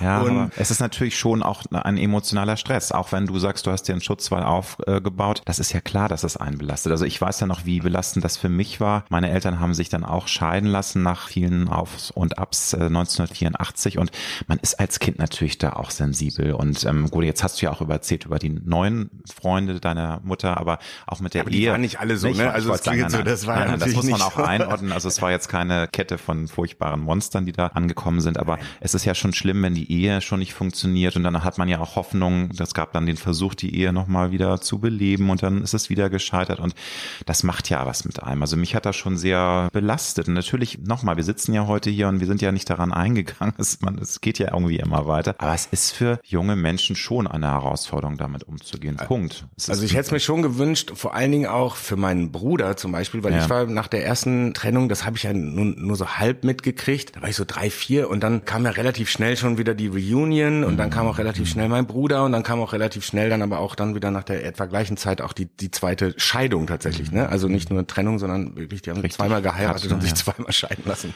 Jo. Das war so ein bisschen, äh, ja, dachte ich, lass so erstmal, aber das waren noch andere Zeiten, ne? Ja, da hat man dann, klar. wenn man zusammenlebt, das war nicht so, dass man mit Kindern zusammenlebt, sondern man muss verheiratet sein und so. Ne? das war so ein muss man so einordnen, 70er klar. Und das ja, muss man, es, genau, es hat da. sich total entspannt in der Geschichte. Und natürlich fand ich es zuerst gut, als sie gesagt haben, wir versuchen das nochmal, weil man natürlich seine Vaterfigur vermisst und die auch braucht. Und dann habe ich aber relativ schnell auch gemerkt, dass so nach, ich würde mal sagen, so nach der Hälfte, nach so zwei Jahren war dann auch wieder Rambazamba und so. Und dann wurde sich mehr gestritten als sich gefreut. Und dann, äh, das ist, finde ich, noch schlimmer für ein Kind, wenn man dann als Kind zu der Erkenntnis kommt und sagt so, Eltern, wollt ihr es nicht lieber wieder lassen? Weil wenn ihr, Besser dann, wenn, ja. wenn das mehr, wenn das mehr ist, und das ist jetzt nicht, das sind jetzt nicht schlimme Streits, aber es ist immer geknistert. Es war immer eher ne- negative Vibes. Und wenn die überhand nehmen und nicht dem Glück entgegenstehen, das die Eltern haben könnten, dann muss man, und dann ich, wenn man dann als Kind da steht und mehr oder weniger als Mediator seiner Eltern sagt, mit sechs, sieben oder acht, Wahnsinn, ja. aber wollt ihr es nicht lieber wieder lassen, weil das ist so. Ähm, dann ist so, ja, und ähm, da war ich, glaube ich, schon immer relativ aufgeräumt oder beziehungsweise zu, wollte zu sehr Harmonie, als dass ich das hätte weiter ertragen können und so. Dann fand ich das besser, dass sie sagen, wir machen das lieber getrennt. Aber natürlich ist irgendwann findet man auch die Situation natürlich, äh, weil die auch anstrengend ist. Die, emo- die ist emotional auch anstrengend. Das heißt, man geht immer dahin. Dann bei Weihnachten war bei uns immer einen Tag bei Mama, einen Tag bei Papa. Und dann äh, mussten wir immer irgendwie reisen und so und hatten nie dieses ganze schöne Weihnachtsfest so in einem und so. Und das war auf der einen Seite auch ganz schön, weil es ein bisschen abwechslungsreicher war. Aber auf der anderen Seite, wenn man ganz ehrlich ist, wünscht man sich natürlich die Großfamilie, die dann da sitzt, die Kinder machen Musik, so wie es bei uns dann immer so war. Ich habe ein bisschen Orgel vorgespielt oder gesungen und und keine Ahnung. Und dann hat man zusammen ein, einfach ein, ein paar schöne Tage Weihnachten, so wie wir es jetzt haben mit der Familie meiner Frau. Das ist halt eine richtige Großfamilie, so wie man sich das immer wünscht. Und da sind halt dann alle, wenn es irgendwie geht, am Weihnachten da. Schön. Zu deiner Karriere. Es hat ja mit deinem Durchbruch von heute auf morgen geklappt. Nochmal zum Revue passieren lassen. Du hast angefangen mit der Band Bad to the Bone. Danach kam Junk Food. Du hast danach dann auch nochmal erste Solo-Versuche gemacht mit dem Künstlernamen Him, also H.I.M. oder Surprise. Herrlich, diese, diese Wahnsinn, ne? Ja, ja, und so. Und deswegen sagst du in den 90er, also in den 90ern gab es auch mal einen Zeitpunkt, wo du tatsächlich so ein bisschen damit gehadert hattest, das noch weiter zu ähm, versuchen und gedacht hast, ja, das wird nichts. Also ich komme da nicht weiter. Wie hast du dich denn da immer wieder aus so einem mentalen Tief rausgezogen? Weil wir wissen ja, nun, du hast, bist am Ball geblieben, du hast dann den großen Durchbruch geschafft, aber es ist ja ein Ritt und du musst ja dich immer wieder konditionieren, immer wieder an dich selbst glauben, immer wieder Power geben, obwohl du um es salopp zu sagen, immer wieder auf die Schnauze auch fällst und immer wieder Hoffnung hast und dann klappt das Ja. nicht und flop. Wie war das bei dir? Also was würdest du jetzt im Nachhinein sagen, wie hast du das geschafft, dran zu bleiben? Also ich glaube, dass der letzte Impuls, der dann dazu geführt hat, dass es doch noch geklappt hat bei mir, war eher Zufall. Also davor war alles sehr viel Arbeit, aber auch sehr viel Spaß. Das war eigentlich mit die beste Zeit meines Lebens. So Junkfood, die Reise, das war die Grunge Band und so. Und da habe ich, ja, da hatte ich eigentlich nur Spaß. Und das war auch die Zeit, wo man sagt, ich will nur Spaß haben und auch Spaßmusik machen. Dann wurde daraus irgendwann ernst und wir hatten, wir hatten echte Ambitionen und äh, die haben aber alle nicht geklappt. Und es war immer auch mal kurz davor, Plattenfirma ja, Plattenfirma ja. nein und so. Und das, und das dieses war, Kribbeln, ne? man denkt, ja, jetzt, jetzt. Ja, jetzt hat's, jetzt ja, klappt's. Und dann setzt man da alles rein. Man macht Flyer, man macht Demos, man macht Dings und so. Man nimmt an jedem bescheuerten Wettbewerb teil, man, um irgendwie. Man brennt ja auch ne, und will, will das unbedingt. Ja, ja, unbedingt. Und wirklich mit dem Ding auch, ne, weil das war so, das war so Freiheit, das war je, alle musikalische Richtung war nicht, war nicht einzuordnen und so, und es war mhm. alles so ein bisschen, und es war so, und ich hatte lange Haare und es war, äh, war Rock'n'Roll. Es war Rock'n'Roll. Das war, genau. Und, ja, und hat dann nicht geklappt, und das frustriert natürlich, und dann hat das nächste Projekt auch nicht geklappt, und dann fängt man natürlich an daran zu zweifeln, bin ich als Songwriter gut genug, bin ich als Sänger gut genug, bin ich als, als äh, Entertainer, als Frontmann gut genug und so, und dann äh, haben wir ne, nach dem, nach Junkfood nochmal so ein kleines Mini-Projekt gehabt, wo es so eher so in so eine Richtung Jamiroquai gehen sollte und so. Und das war dann aber, da merkte ich aber selber, dass das nix war. Ne? Das war irgendwie so, und da fehlt mir damals noch so die, die Profis von außerhalb, die auch mal sagen konnten, lass uns den Song mal so und so und lass uns mal ne, so in so eine Richtung gehen. Und die hatte ich ja dann in dem Studio, wo ich dann angefangen habe. Und dann kam Young Diney und ich und meine, ja, mein, äh, mein Zutun war ja eigentlich nur mal Background Vocals für ein Demo zu singen, was dann mhm. zufälligerweise dann auf die tatsächliche Platte kam oder CD damals noch. Und dadurch dann ein Moment entstand, der bei Viva dazu geführt hat, dass ich dann plötzlich, ohne es zu wollen, plötzlich in der, in der Kamera war und daraufhin dann so viele Anrufe kamen, dass man gesagt hat, okay, den Winter wer ist dieser Schnuckel? Wer ist dieser, wer ist der, dieser schüchterne, süße, der in die Kamera ja, winkt. Der, Hallo, Mama. Genau, die, grenzdebil in die Kamera winkt. Aber ich kann mich auch noch dran erinnern, dass mit äh, Young Diney zum Beispiel I'm Still Waiting for Your Love, ich will jetzt nicht Young Diney zu nahe treten, aber also das ist jetzt ein bisschen gemein, das zu sagen, aber ich fand dann deinen Part fand ich geil und ich dachte immer, ach, diese Quarktante, oh, egal, das äh, no, no offense. Also Young Diney hat ja auch ihre Karriere gehabt damals, war ja auch ein großer Erfolg, aber ich äh, glaube, dass auch dieser Erfolg natürlich auch mit deinem Part zu tun hatte. Aber das ist jetzt nur aus meinem Munde, du musst da überhaupt nichts zu sagen. Ja, der erste Song, nee, der erste Song war ja, war ja super erfolgreich ohne mich, aber mit meinem mit meiner Stimme drauf, ja, aber ja. eben noch nicht meinem. Du wurdest nicht gefeatured, also nicht, nicht gefeatured. Das war aber eine mhm. bewusste Entscheidung, weil ich mhm. wollte eigentlich nicht Teil mhm. eines eines Duett sein oder einer Koop oder so. Aber dann mhm. waren waren wir natürlich schlauer und, und um uns herum passierten schon so Sachen, wo solche gegenseitigen Features dann dazu geführt haben, dass der Background-Sänger oder die Sängerin dann äh, solo erfolgreich sein konnte. Und da haben wir das eigentlich mehr oder weniger ganz eisen kopiert und haben gesagt, genau so machen wir es jetzt oder versuchen wir es. Wir machen jetzt äh, zweite Single von Young Diney, wirst du gefeatured. Nächste mhm. Single ist deine Solo-Single featuring Young Diney und dann let's go. Und, und das hat tatsächlich ist aufgegangen. Der Plan ja. ist aufgegangen und hat funktioniert. Aber nochmal konkret nachgehakt, was ist in dir vorgegangen, immer wenn diese Enttäuschung kommt? Du hast es ja erzählt, immer wieder brennt man, immer wieder will man alles äh, ransetzen und dann, dann kriegt man wieder eins von Latz. Wie war das dann bei dir? Hast du dann ähm, mal Frust geschoben und hast dich dann aber selbst wieder hochgerappelt oder hast du auch so einen Inner Circle gehabt, der gesagt hat, nee Sascha, komm, bleib da dran. Du kannst das und äh, jeder geht da ja anders mit um, mit Niederlagen. Und einige geben es auf. Du hättest dann ja auch sagen können, ja, es soll jetzt nicht sein. Und, ja, und das wäre, das war, auch das so. war ein halbes Jahr, bevor es dann da durch, du weißt es ja, ja nicht, wann es, es soweit es, ist. Es ne? war auch so. Also ich mhm. habe ja dann aufgegeben. Also ich mhm. habe ja dann mhm. zumindest für einen Moment aufgegeben, weil ich wirklich dachte, okay, wenn das, ich, dann, äh, dann soll es wirklich nicht sein. Ich bin Mitte 20, ich mhm. kann jetzt nicht noch darauf hoffen, dass irgendeiner um die Ecke kommt und sagt, dich, genau dich haben wir gebraucht. so. Mhm.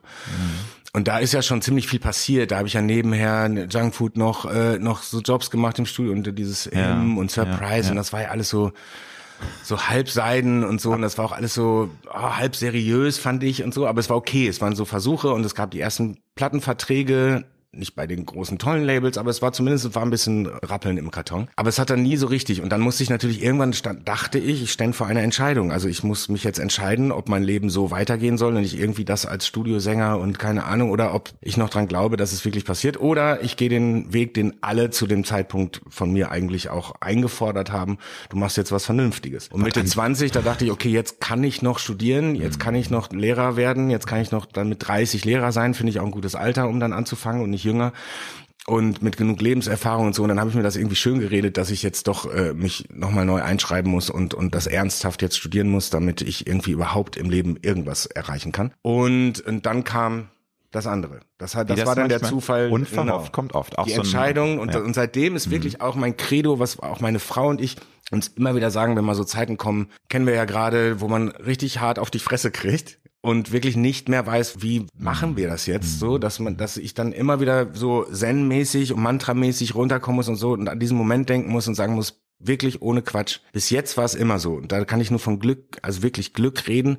Hat auch mit innerer Einstellung zu tun, aber es ist halt auch eine Menge Glück und eine Menge auch Geduld. Und die habe ich eigentlich nicht und die muss ich mir selber beibringen. Geduld zu sagen, da geht eine Tür zu, da geht irgendwo eine Tür auf. Es ist nie vorbei, wenn man nicht selber, das ist jetzt mein Credo, das kann man nicht eins zu eins immer übertragen, aber für mich hat es bislang immer geholfen, mich selber zu beruhigen und zu sagen, ich darf jetzt nicht verrückt spielen, ich darf jetzt nicht durchdrehen, sondern ich muss die Ruhe bewahren und vielleicht auch mal sagen, gut, dann gibt's jetzt hier auch mal eine Durststrecke, aber dann wird ja. schon irgendwo anders wieder öffnet sich eine Tür, ne? Und gut, nun ist es ja so, es gibt leider nicht immer ein Happy End. Es gibt ja auch, glaube ich, weltweit Zehntausende Musikerinnen und Musiker, die es versucht haben jahrelang und trotzdem nicht den Durchbruch, also die das, die Leidenschaft leben, die auch talentiert sind. Es ja, ist ja immer eine absolut. Mischung aus so viel Dingen, aus Talent, aus dranbleiben, aus Brennen, aber eben auch mal am richtigen Ort zur richtigen Definitiv. Zeit Glück. Das sind viele Komponenten, die da Das will ich auch, ne? äh, das würde ich nie bestreiten, weil das mhm. ist, äh, weil man fragt mich ja oft, hast du einen Tipp für Leute ja, so und ja, so, die ich, nein, habe ich nicht. Wie wirst also, du erfolgreich? Wie wird man erfolgreich? Ich denke so, oh Gott, ey, das ist ganz schwer zu sagen. Also bei mir war es so, und äh, das kann man aber überhaupt nicht übertragen, weil ich weiß wirklich so, es gibt so viele talentierte Menschen,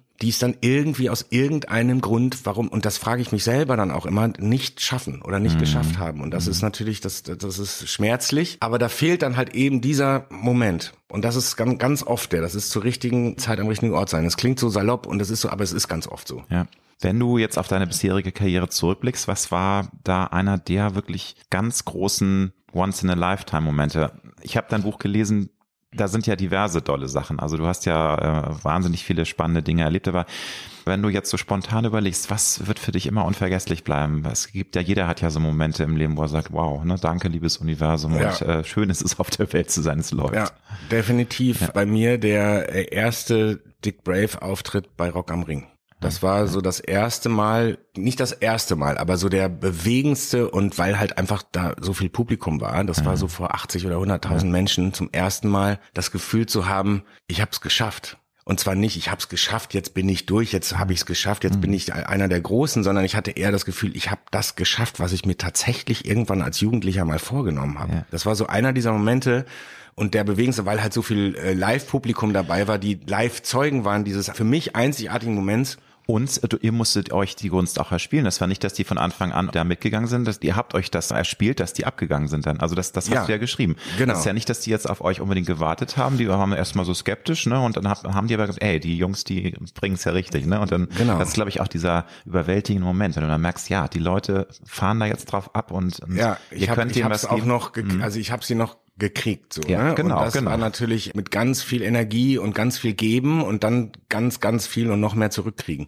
Und ich habe damals, und das habe ich auch im Buch so äh, geschrieben, diesen Moment, habe ich mich in diesem Moment wieder daran zurückerinnert, wie ich ungefähr zehn Jahre vorher auf der anderen Seite stand, nämlich im mhm. Publikum und, und Faith No More gesehen habe und, und dann dachte, irgendwann werde ich mal da oben stehen.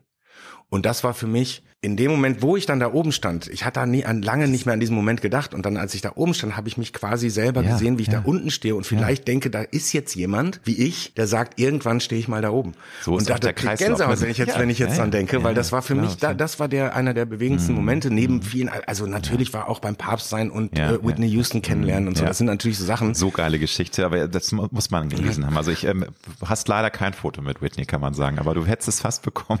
Das ist eine Geschichte allein da, die ist schon wert, das Buch äh, sich durchzulesen. Wie würdest du denn generell das, das große Wort Erfolg für dich beschreiben? Weil das ist ja auch für jeden Menschen was anderes. Also die einen setzen da eher auf materielle Dinge, andere auf emotional Werte, Erfolge. Was ist für dich Erfolg? Persönlich? Das ist auf jeden Fall eine Mischung aus allem. Und ich glaube nicht, dass sich Erfolg im Herzen monetär darstellen lässt, aber zumindestens mal so für den Moment, also muss ich das vorstellen, das erste Mal, als ich dann einen echten Plattenvertrag unterschrieben habe und das erste Mal dann irgendwann dann auch einen Vorschuss bekommen habe, der es mir ermöglicht hat, meine bis dahin angehäuften Schulden zurückzuzahlen. Das ist auch so ein geiles Gefühl, oder? das ist, wenn dann, als ich die EC-Card rein, und das war immer bis dahin, ne, muss ich das vorstellen, sieben, acht Jahre Musikerleben ohne richtige Einkünfte, immer nur durch Nebenjobs und immer ja. die Karte bestimmt mindestens zweimal pro Monat eingezogen, weil kein Geld mehr auf dem Konto und so, ne? Und dann immer wieder zur Bank gehen, persönlich vorsprechen, sagen, ich bin doch Musiker und ich bin Student und könnte mich nicht noch und so. Und dann hatte ich irgendwann mal so, keine Ahnung, 11.000 Mark Schulden angehäuft an, ja. in so einem Stud Studiekredit und so und das musste dann um so und dann habe ich meinen ersten Vorschuss bekommen und dann war das quasi wieder auf null und dann konnte ich meine Schulden bezahlen und das war für mich, weil ich bin meine Mutter und so, das war immer Schulden war, mhm. das, das ging nicht, das ne, das war so ein auch so ein glaube ich so ein Schaustellerding, man hat keine Schulden so, ne? Das war so ganz komisch, ist ja heute ein bisschen anders, aber so. aber das war damals so, das hat mich so belastet, dass ich nicht frei sein konnte so und dann habe ich das erste Mal die und, und dann ging das mit zum, beim EC-Automaten immer so Karte reingesteckt, Augen zu, Ohren auf. Und ich habe immer schon am Geräusch, wusste ich immer, was jetzt passiert. Kriege ich jetzt noch 50 Mark oder wieder klack, klack, klack, klack oder, oder wird die Karte eingezogen? Und ich hab's, da hätte ich bei Wetten das äh, mitmachen können. Dass du das an dem Hören Geräusch, Sie am Geräusch, welcher jetzt hier Automat und so und an welcher Bank sind Sie jetzt gerade und ja. wo wird Ihre Karte eingezogen? Ja. Und, äh, und dann habe ich das erste Mal die Karte reingesteckt und da war das erste Mal, dass, dass das nicht nur gedeckt war, sondern dass ich plötzlich Geld auf dem Konto hatte, aber richtig, richtig Geld. So, also für mich damals. Ne? Das uh. war so viel Geld, dass ich mir ein Sofa, ich hatte ja, ich habe ja noch auf Palettenbett geschlafen und so. Ne? Ich, ich konnte mir ein Bett kaufen, ich konnte mir einen Sessel kaufen. Ich, das war so das erste, was ich gemacht habe. Damals noch in einer 40 Quadratmeter Wohnung in und Dortmund. Wir reden jetzt von, äh, wo es dann losging mit so Young Believe, oder If You Believe, der große, ne? also 98. Richtig, ne? Ja, so ja, man kriegt ja beide, mhm. muss ja, die Abrechnungen kommen ja immer ja, erst so anderthalb Jahre später. Das heißt, ich habe dann, ja. ich war schon super erfolgreich, hatte aber immer noch kein Geld. Das ist auch eine interessante Aussage. Ne? Das ist nicht, nicht wie man denkt, dass dann gleich hier ähm, wie Bam Bam Bam. Ne? Und, nein, das muss natürlich irgendwann erstmal eingespielt werden und Dings und so. Und, und dann äh, kam das erstmal halt irgendwie Kohle aufs Konto. Und dann habe ich, da habe ich geweint. Und dann habe ich gedacht, und da war das erstmal, dass mir das monetär bewusst wurde, was das auch bedeuten kann. Also was das Unabhängigkeit. Und das hat jetzt nichts mit dem Erfolg selber. Den Erfolg hatte ich ja schon vorher. Und das war grandios. Also mit If You Believe um die Welt zu touren, das war für mich so, das war, das war streckenweise so unverständlich, dass ich da ja auch irgendwann auf die, auf die Bremse treten musste, weil ich, weil ich dachte, was, was passiert hier eigentlich gerade? Ja. Ich bin in Thailand ja. und da stehen 3500 Menschen am Flughafen und nehmen mich in Empfang. Fans in Thailand, wusste nie, dass es das gibt. Also, dass es mich da dass, gibt. Dass du da so erfolgreich und, bist. Ne? Ähm, mhm. Das sind die emotionalen Eindrücke und die, und die des Erfolgs, die Eindrücke des Erfolgs, die, die so unverständlich auch sind teilweise.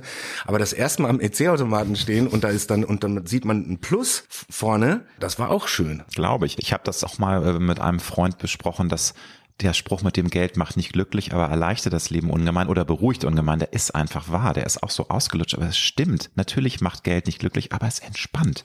Geld es macht einfach, nicht, Geld es, macht es, es macht das Leben generell, die Voraussetzungen, um ein zufriedenes Leben zu führen, werden dadurch leichter. Punkt. Du hast natürlich viel mehr Stress, wenn du permanent gucken musst, wie du deine Rechnungen zahlst und immer denkst, oh Gott, oh Gott, in manche, die Karte wird nicht mehr rausgegeben, wird eingezogen, insofern also. Sagen ich kann so, das sehr gibt, gut verstehen. Es gibt andere Sachen, die glücklich machen können. Ja, das natürlich. Ne, das wollte ich damit jetzt auch noch noch mal zum einen natürlich. Nein, nein, nein. Ne, ich meine, dass ne? ich, ich bestätige ja, das, was ja, du sagst, war ja. aber trotzdem und das ist nicht nur beruhigend, sondern ich finde dieser Moment, den ich da beschrieben habe gerade, das hat mich glücklich gemacht. Ja. Und ja, zwar, ja. weil äh, das hat mich nicht nur erleichtert, natürlich hat es mich mhm. erleichtert, aber es hat mhm. mich auch ein Stück weit glücklich gemacht, mhm. weil ich dachte, das hatte ich noch nie. Das hatte ja. ich vorher noch nie. Ich habe bis zu meinem 26., 27. Lebensjahr habe ich immer von der Hand in den Mund gelebt, schon mit meiner Familie. Wir waren nie reich, wir hatten mal bessere, mal schlechtere Phasen, aber es war immer am Limit, immer gucken, jeden Pfennig umdrehen und so. Und dann das erste Mal zu sagen, okay, da ist Plus. Wahnsinn, war, ja, schön. happy. Stichwort am Limit. Ich habe ein Zitat, du hast geschrieben, vier Jahre nonstop lächeln, winken und abliefern, gehen nicht spurlos an mir vorbei. Irgendwann fragt man sich, was mache ich hier eigentlich? Geht's mir gut damit? Und kann ich überhaupt noch? Und du hast damals eine klare Antwort dir selbst gegeben, nein, ich kann nicht mehr. Du hast dann so eine Art Burnout, nennt man's. Ähm, du, du konntest einfach nicht mehr, es war dir zu viel und du wolltest Dinge ändern. Wie war diese Zäsur und was hast du geändert? Also magst du das nochmal erzählen, weil das ist ja eine Achterbahn. Du hast endlich den Durchbruch geschafft. Dann gab es vier Jahre mega Powerplay. Du wurdest wirklich wie im Klischee durchgereicht von die einer Sendung zur nächsten, bist ständig von einer Stadt zur nächsten geflogen. Und dann merkst du, das macht mich jetzt gerade unglücklich. Und wie, wie gaga ist das? Ich bin am Ziel und trotzdem fühle ich mich scheiße. Also das ist ja eigentlich ja. eine total Ambivalenz Deluxe. Also wie, wie, aber die Frage, wie ja. bist du nach, also als dir klar war, das geht so nicht weiter. Was hast du dann konkret gemacht? Bist du dann abgetaucht oder wie, wie war das? Das war ich glaube, dass mir so ein paar Sachen oder andersrum. Ich habe den Erfolg nicht wirklich genießen können. Also ich habe ihn, ich habe ihn gehabt und ich habe es natürlich gemerkt und habe mich auch darin gesuhlt und fand es auch toll und und aber es ging halt immer weiter, es ging immer weiter, es ging immer weiter und man nimmt war, auch alles mit dann natürlich. Man nimmt alles ne? mit, natürlich. Ja, ich habe darauf gewartet zehn Jahre lang. Das ist jetzt äh, hm. jetzt ist meine Chance und das in, in einem Alter, wo man schon nicht mehr eigentlich als Newcomer gehandelt nicht wird. Nicht mehr so, Justin ne? Bieber genau, nicht mehr Justin Bieber mäßig oder so. Und äh, das heißt, ich ich war happy, ich war glücklich, aber war auch dann irgendwann in dieser Maschine drin und diese Maschine hat funktioniert und ich als Maschine habe auch extrem gut funktioniert. Das einzige Problem war nur, dass man wenig reflektiert. Also, dass man die wenigen Momente der Auszeit mit seinen Freunden, seiner Freundin oder wie auch immer genießt, um dann vielleicht mal auch doch in Urlaub fahren zu können und so, aber das war eher Seltenheit. Und dann wieder weiter marschiert da war eher die Ruhe, bei Freunden zu sein und so. Aber richtig reflektieren konnte man da auch nicht. Und ich habe das leider nicht so richtig für mich verinnerlicht, weil das habe ich dann anders gemacht. Das habe ich ab dann anders gemacht. Aber erstmal, damals gab es ja den Begriff Burnout zum Glück noch nicht, sondern ich war einfach nur erschöpft. Ja. Und als dann immer mehr, immer mehr Freunde oder auch nicht so gute Freunde irgendwie zu mir bei Veranstaltungen ankamen, so die Hand so bedeutungsschwanger auf die Schulter gelegt haben und gesagt haben, so, geht's dir gut? Und so. Und dann habe ich so angefangen, auch selber zu zweifeln und denk so, oh, anscheinend sieht man es schon.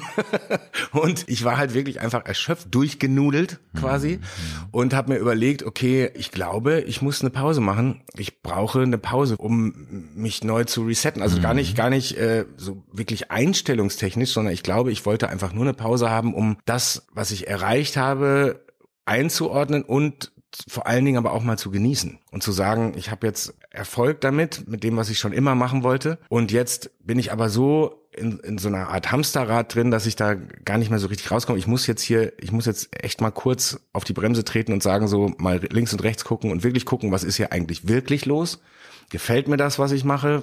Weil es war ja auch hier und da, muss ich mich ja extrem auch bemühen, um dann ins Songwriting reinzukommen und dann wirklich selber auch Songs zu schreiben und so. Und das hat, das war dann auch neben den ganzen Promo-Touren über die ganze Welt, äh, war es natürlich auch relativ anstrengend, dann auch noch das so ein bisschen so als, als Stressfaktor zu haben. Und das hat dann aber alles auch ganz gut funktioniert. Ich war auch happy damit, so wie es gelaufen ist. Nur irgendwann war halt so, da war dann der Punkt, wo ich sagte, okay, ich muss jetzt ehrlich zu mir sein, ich glaube, ich, glaub, ich kann mhm. nicht mehr. Ich kann jetzt nicht, zumindest nicht einfach so weitermachen, ohne mal zu gucken, zu sortieren, was war gut, was war nicht so gut, was hat mir gefallen, was will ich weitermachen, was will ich nicht weitermachen und habe ein Jahr Auszeit mir verordnet. Und du hast das dann ja auch genutzt, um dich musikalisch neu zu erfinden. Das ähm, war ja, ich meine, wann ging es nochmal genau los mit Dick Brave and the Backbeats? Das war 2002, habt ihr doch schon gespielt, ne? Oder 2000, Ende das, 2002. Das war ja dann im Grunde ging das dann ja, also du hast eine Auszeit genommen und dann, dann ging es ja sozusagen die, die Wiedergeburt ne, von Sascha mit Dick Brave. Also das, das ist ja schon interessant und ich glaube, das ist ja auch wichtiger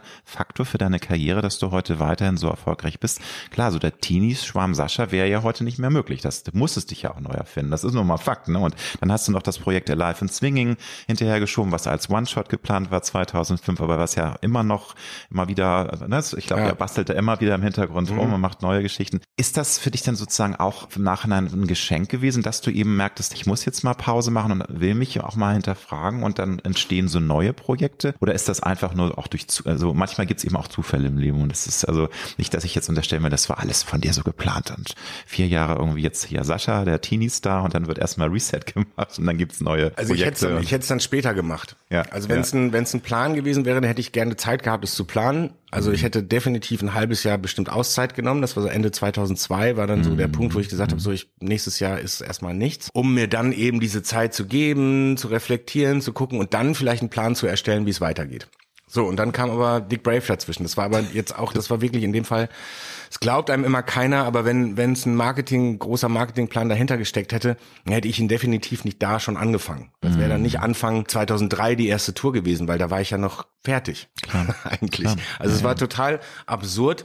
Ich habe nur gemerkt, dass wahrscheinlich und daran hat habe ich dann gemerkt durch Zufall, dadurch äh, das das einzige, was ich in der Hinsicht beeinflusst habe, ist, dass ich an an unserem Weihnachtskonzert, was wir bis dahin immer gespielt haben, gesagt habe, ich habe keinen Bock Sascha Songs zu spielen, weil ich will jetzt nicht genau das spielen, was ich jetzt die letzten also ne, warum ich jetzt, wovon ich eigentlich eine Pause haben will. Macht Sinn. Wie gesagt, mache ich ja, nicht. Ja. Äh, lass uns doch dieses Rock'n'Roll-Ding machen, was wir mal geplant hatten und machen, na, machen einfach so ein Rock'n'Roll-Abend, so ein 50s Rock'n'Roll-Abend, mhm. ist doch mhm. schön. Und dann haben wir das auch gemacht und das hat halt Spaß gemacht. Das war äh, erleichternd und und es war so irgendwie oder einfach leicht. Es war kein Stress. Es war einfach nur Spaß haben, lustig sein und so. Und daraus hat sich ja erst die Brave entwickelt. Das war ja noch nicht, zu dem Zeitpunkt hieß es noch nicht so, sondern nee, es war einfach nur Sascha mm, macht seinen Weihnachtsabend für mm. Freunde und, und gute Fans. Äh, an dem Abend 550 Leute oder so, äh, machen wir halt einen Rock'n'Roll-Abend. Und, und das hat, dann hat, war es halt so, dann hat es halt so viel Spaß gemacht. Und so, ach, da können wir auch eine kleine Tour, können wir schon spielen im Januar. Dann haben wir eine kleine Tour gespielt und dann haben wir die nächste Tour gebucht und dann ging es halt so einfach weiter. Und irgendwann war dann Rock am, genau. Rock am Ring. Hätte man da in, gesagt, so was uns ja unterstellt wird, dass ein riesen Marketingplan dahinter gesteckt hat, Nein. dann äh, hätte ich gerne einen Preis dafür. Bestes Marketing.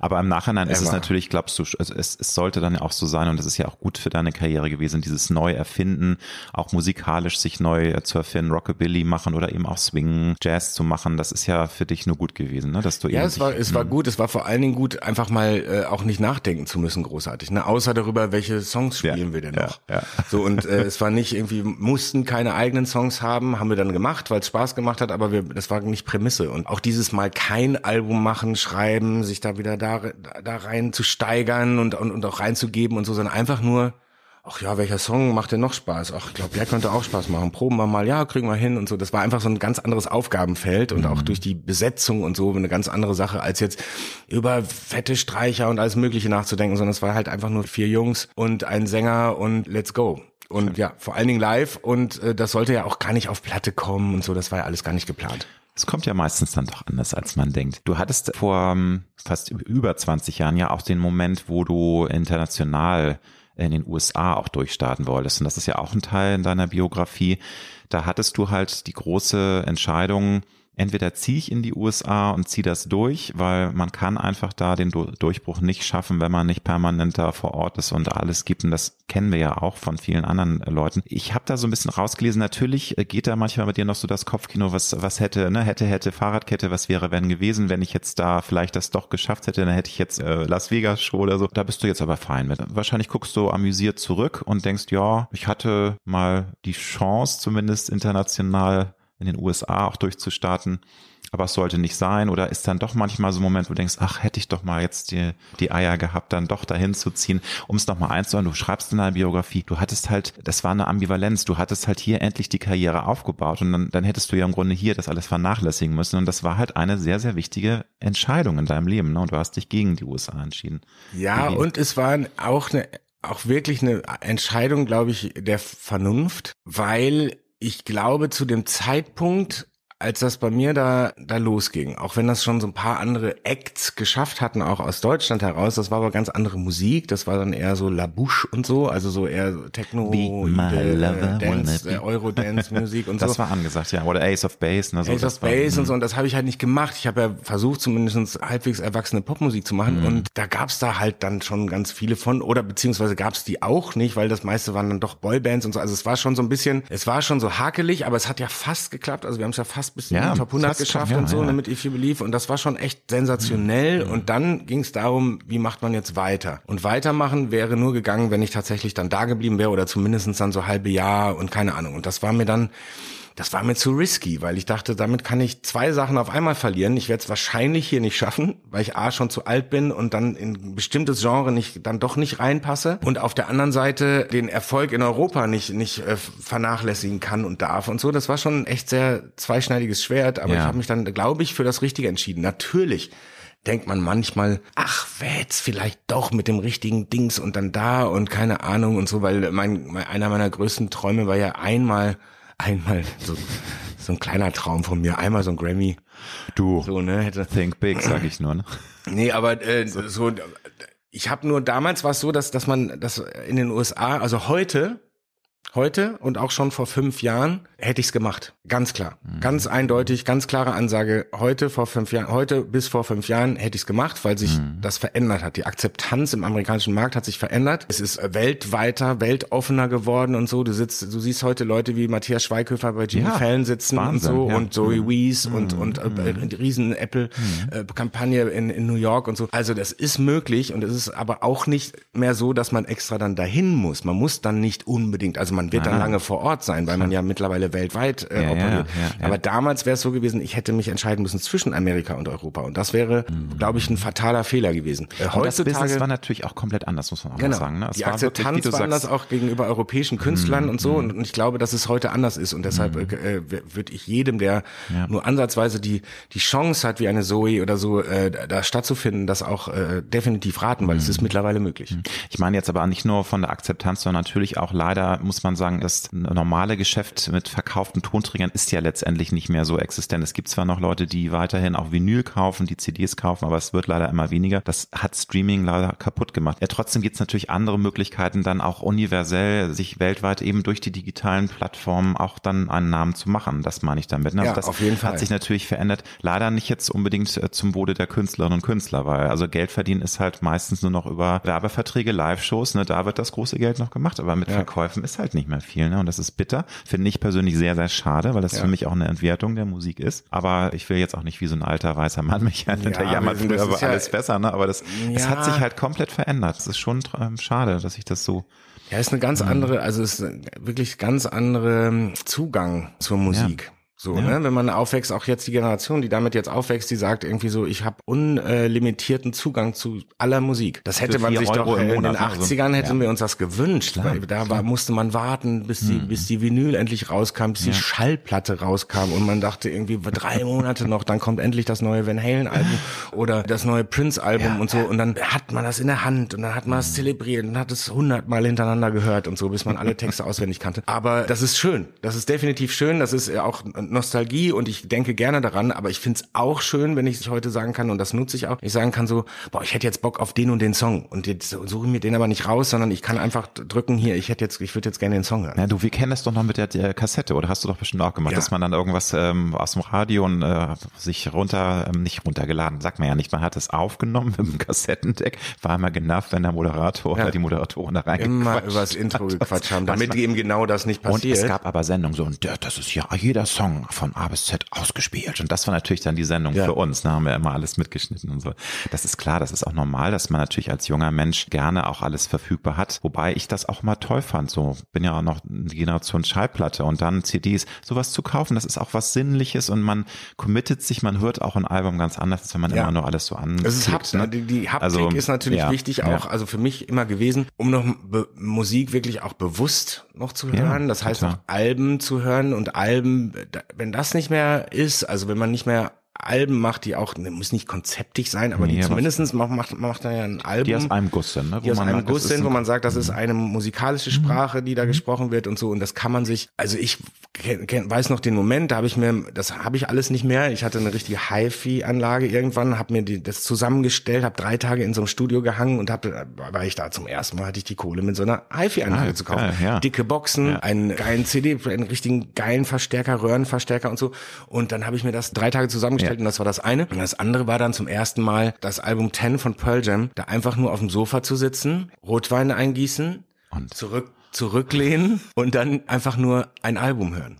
Das ist herrlich. Von vorne bis ja, hinten. Und ja. das hat einfach, und das ist so dieses, dieses Zelebrieren von Musik oder von einzigen, einzelnen Sachen und so, das geht so ein bisschen verloren dabei, manchmal, glaube ich. Ja. Deine musikalischen Wurzeln, ich hatte ja schon erwähnt, also du bist äh, durch Elvis Presley sehr geprägt. Das ist so auch schon als Kind einer deiner Götter gewesen, Prince. Aber was ich so sehr amüsant finde, hatten wir schon anmoderiert, deine erste gekaufte Single war von Howard Carpendale, Nachts, wenn alles schläft. Wie viel Schlagerliebhaber ist heute noch in dir? Weil ich finde, Schlager hat ja auch eine unglaubliche Metamorphose Hause durchlaufen. Das ist ja nicht mehr bäh. Also ich hatte äh, gerade vor kurzem mit Peter Maffay ein Gespräch und der hat auch nochmal gesagt, es war ja wirklich ein Riesenritt für ihn, sich zu etablieren, zu emanzipieren von dem Schlager, Schluffi, Muschi, nicht Muschi, von dem Schlager, Softie-Typen hin zu einem ernstzunehmenden Rockmusiker. Würdest du äh, heute auch offen sein und sagen, kann mir auch mal vorstellen, mit einer Maite Kelly oder irgendwie so ein cooles Schlagerprojekt zu machen oder ist das dann doch von deiner heutigen Musikwelt zu weit weg? Oder bist du da offen? Weil Schlager, wie gesagt, ja heute nicht mehr Schlager ist wie in den 70ern, der auch Kult war, ne? Also nicht Bitte nee, nicht, nicht falsch verstehen, der ist ja cool, ne? Aber es ist ja irgendwann äh, zum Schlager geworden. Ich kann dazu genau, eine Geschichte erzählen genau. von, meinem, von, meinem, Schwiegervater, der mich irgendwann, als wir, also in, nicht irgendwann, sondern als wir uns kennengelernt haben, mhm. dann als mhm. Schlagersänger äh, betitelt hat. Das dachte ich, er sollte ein Affront sein oder eine, eine Spitze in meine Richtung, habe dann aber gemerkt, dass er es ernst meint und gar nicht böse. Und er kommt halt noch aus einer Generation aus den 50er, 60ern, wo Schlager oder Schlagersänger war jeder Sänger, der erfolgreich war. Der das populäre war Elbers, Musik der, der genau. populäre genau. Musik. Nicht das Klassik, nicht, sondern das war, das war nicht in Deutsch und Englisch, ja. sondern das ja, war ja, einfach nur Gassenhauer, Schlager. Das waren halt die Lieder, die erfolgreich waren. Und deshalb hat er mich zu Recht halt dann und, und dann auch, äh, was eigentlich lobend gemeint, äh, Schlagersänger genannt. Und zuerst war es so ein bisschen so, öpp, was soll das denn? Weil es mittlerweile zu einem Genre geworden ist. Und das Genre Schlager ist was anderes als, als der Schlager im ursprünglichen Sinne mal oder was er gemeint war.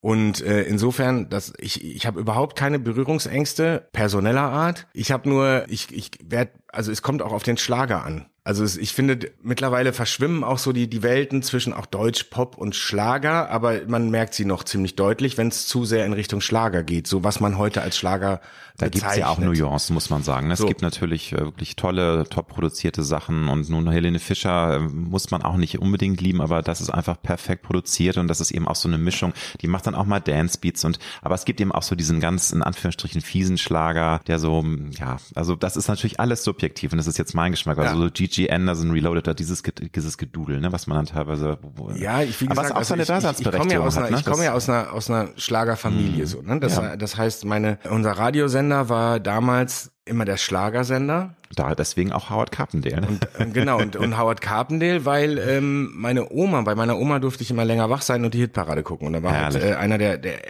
ersten so, und das war dann halt live gesungen und so, das fand ich immer toll und dann war das ein cooler Typ, den ich für mich in meinem viereinhalbjährigen Hirn auf jeden Fall irgendwie mit Elvis auf eine Stufe gesetzt habe, nur der war halt auf Deutsch, weil der auch so ein bisschen so gesungen hat und so. Und dann hat er ja. auch so ein bisschen die Haltung. Und er ist ja, ich weiß ja von Howie auch, der ist ja Elvis nicht Imitator gewesen, aber er war auf jeden Fall, kam über Elvis halt auch zum Schlager, ne, in seiner, deshalb sind wir beide große Elvis-Fans und daher hat er auch, glaube ich, so ein bisschen so seine, seine ganze Attitüde so, war, die Musik war Schlager, aber damals war der Schlager auch noch anders. Also ich will auch nicht sagen besser, aber anders. Noch nicht ganz so, fand ich zumindest nicht ganz so äh, so konform. Also nicht nicht, äh, es war nicht immer immer immer der Foxtrot Beat, sondern es war halt auch so, ein, waren coole Arrangements. Das waren da äh, so, da wurde noch, glaube ich, anders rangegangen an die an die ganze Nummer.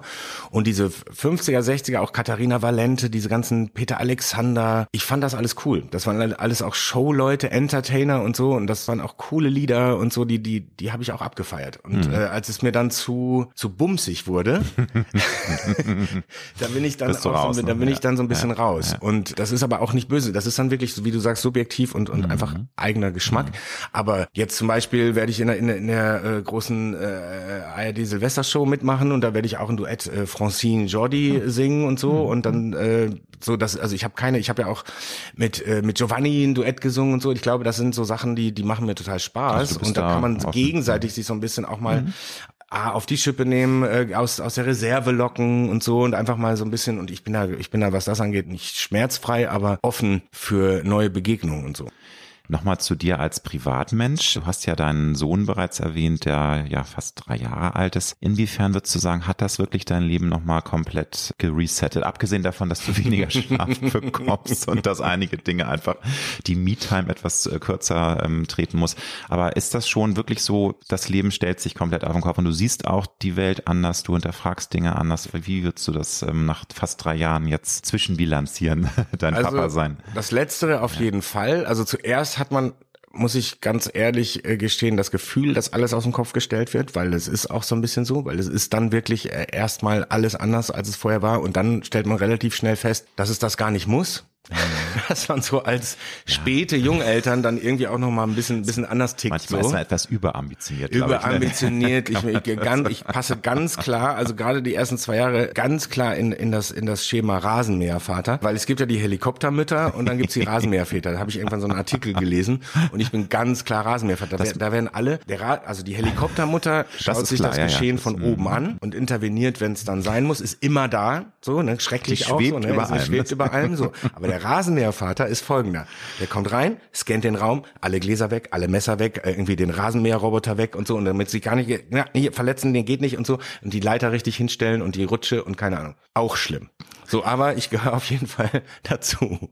Und irgendwann lässt das ein bisschen nach, weil man ja auch dem Kind immer mehr vertraut und immer mehr zutraut und so. Und das ist, dann äh, legt sich das ganz, ganz, also dann relativ abrupt wieder und so. Und deshalb hat sich da schon am Anfang sehr viel verändert und dann fängt man an zu gucken, dass man, dass das trotzdem alles sich irgendwie wieder vereinen lässt. So, ne? Also wenn man sagt, irgendwie es ändert sich alles komplett, dann ist das auch nicht richtig, weil man kriegt auch für ganz viel wieder zurück. Es, und, es groovt sich dann ja auch irgendwann. Genau, ne? und ich meine ja, nicht zurück von Nein. vom Kind auch zurück an sich selber, sondern halt einfach das sowieso. Das ist, steht ja außer Frage, weil was das Kind mit einem macht, ist einfach völlig gaga. Klar. Also das ist auch nicht in, in Worte so richtig äh, zu, zu bringen und und äh, zu pressen, sondern es ist einfach so, das ist so emotional, dass man, man dass ich manchmal da sitze und Tränchen habe, wenn Mhm. man so ein irgendein, irgendwas komisches gemacht hat oder irgendwas, was ich super süß finde oder irgendein Wort gesagt hat, wo ich dachte, das kann noch ein Dreijähriger noch nicht und so. Ne? Das ist dann ist man irgendwie mhm. stolz und gerührt und Dings und alles. So emotional verbunden geht irgendwie nur mit dem Kind.